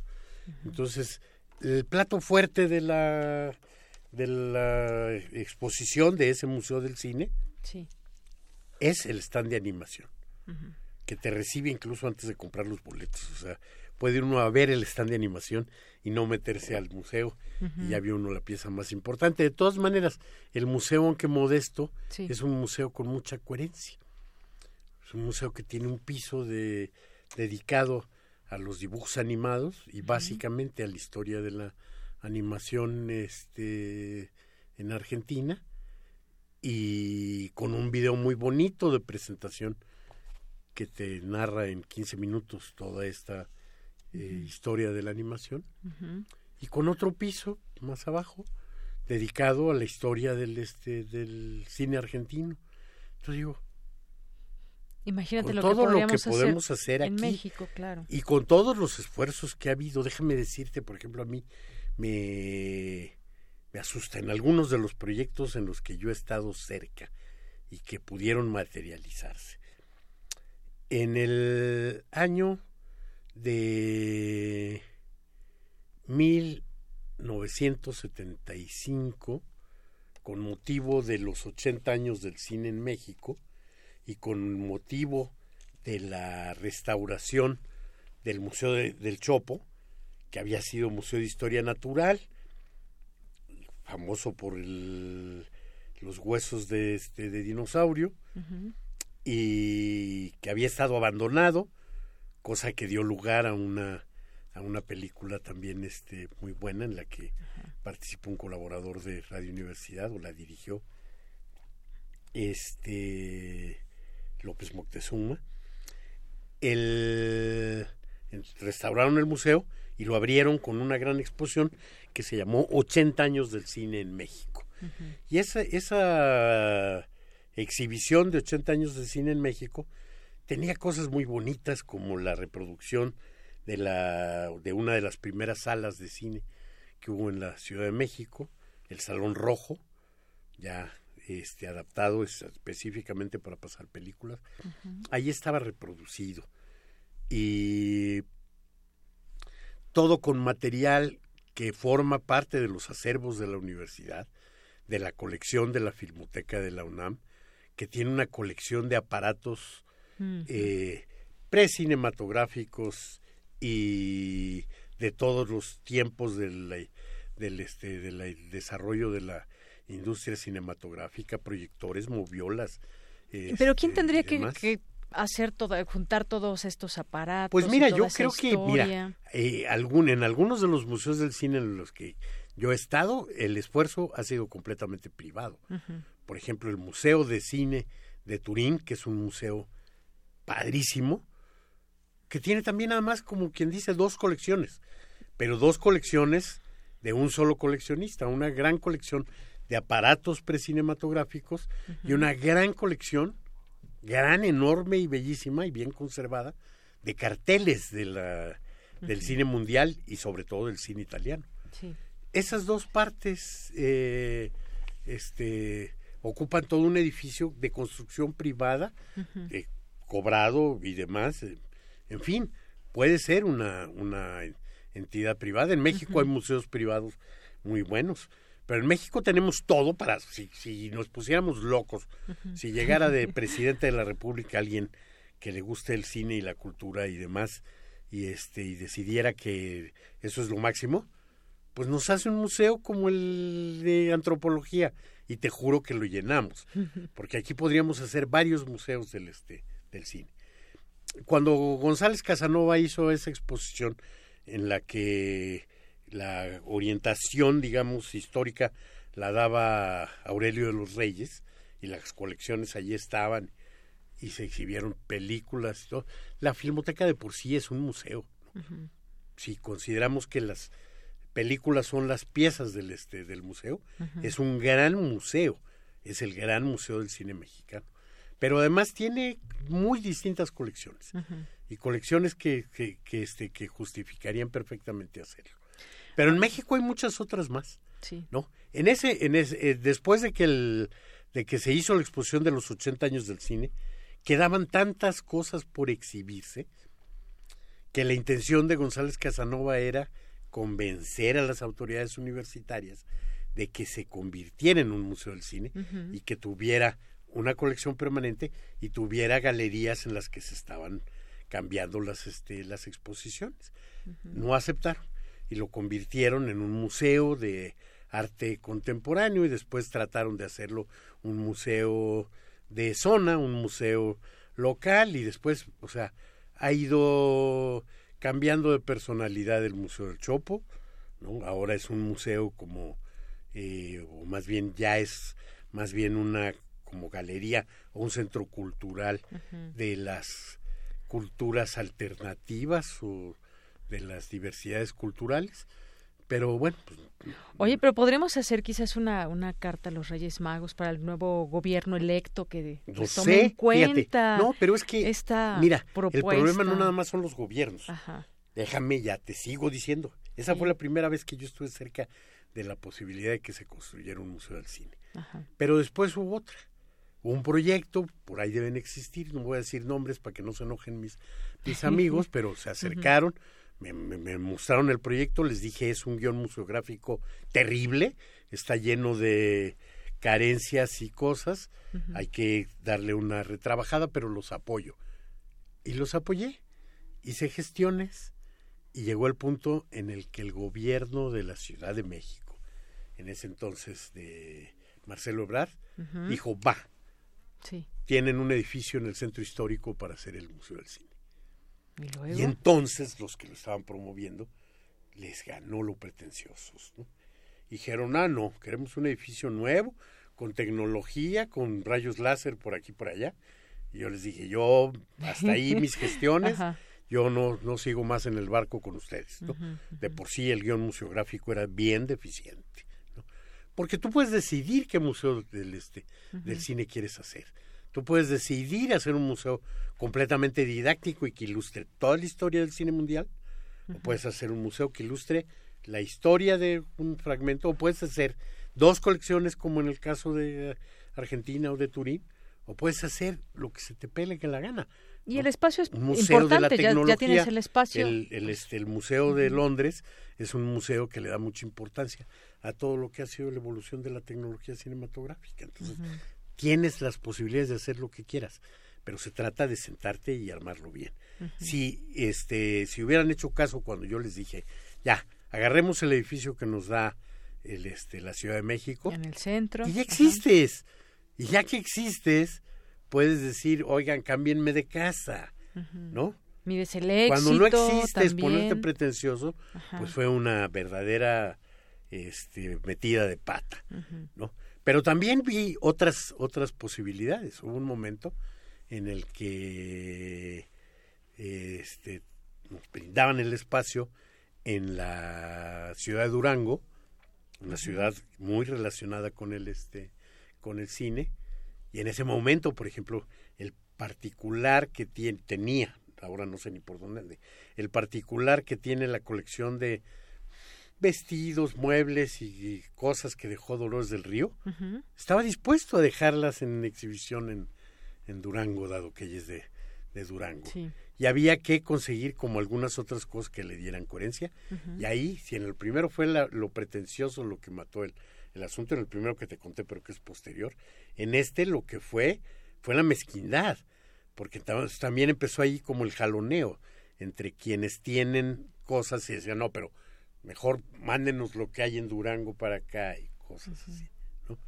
Entonces, no se ha podido hacer por pretenciosos, pero también no se ha podido hacer por mezquinos y también no se ha podido hacer por falta de recursos, también yo lo creo, ¿no? O sea, que también si te pones a pensar en el este en la posibilidad cuando la filmoteca se traslada a la, a la ciudad universitaria y deja el edificio de este, Justo Sierra, se presentó el proyecto de hacer el Museo del Cine ahí, en Justo Sierra. Pero entonces, bueno, pues hubo otra instancia universitaria que dijo, no, yo quiero ese edificio. Y entonces nos quedamos sin una, sin otra. Pues no sé. Por lo pronto nos seguimos quedando con ganas. Yo creo que Museo del Cine. Tenemos grandísimas colecciones privadas, pero sobre todo la Filmoteca de la Universidad Nacional Autónoma de México tiene una colección que compite con las mejores del mundo en aparatos precinematográficos, en aparatos este extraños y sobre todo con una colección de películas que verdaderamente a pantalla y que podríamos hacer un museo del cine universal o un museo del cine mexicano o un museo de lo que se nos pegara la gana. Bueno, pues ahí está, desde aquí, desde este espacio, pues esa idea que ojalá que se en algún momento se concrete de un museo del cine. Pues nos despedimos, hoy nos despedimos un poquito antes porque vamos a dar los ganadores. Gracias, Carlos. Gracias a ustedes. Muchas gracias y te esperamos el próximo jueves. ¿eh? No faltaré. Muy bien. Bueno, rápido, los ganadores de los boletos Pumas Tigres que tienen que venir aquí entre hoy y mañana, entre nueve y treinta y cinco y media o seis. ¿Cinco y media? ¿Está bien? 5, 5 de la tarde, aquí Adolfo Prieto 133 en el Departamento de Información son Pedro López Álvarez, Sergio Amauri Martínez, María Isabel Martínez y José Luis López Márquez. Y bueno, pues entregamos los micrófonos hasta allá al Zócalo de la Ciudad de México en la Feria Internacional del Libro. Allá estará transmitiendo el día de hoy eh, Escaparate 961, hoy y mañana. Así que no se lo pierdan, si, si están por ahí, pues dense una visita ahí por eh, este... Eh, esta transmisión de Radio UNAM de Escaparate 961.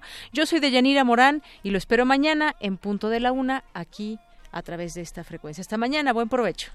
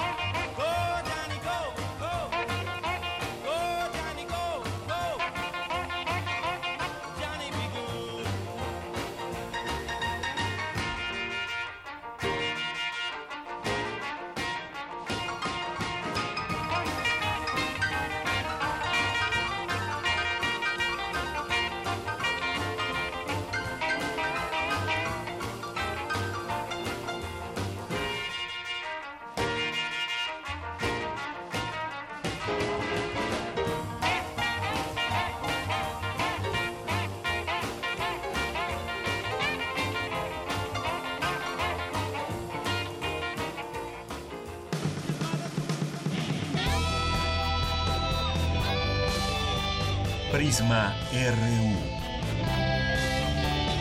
Relatamos al mundo.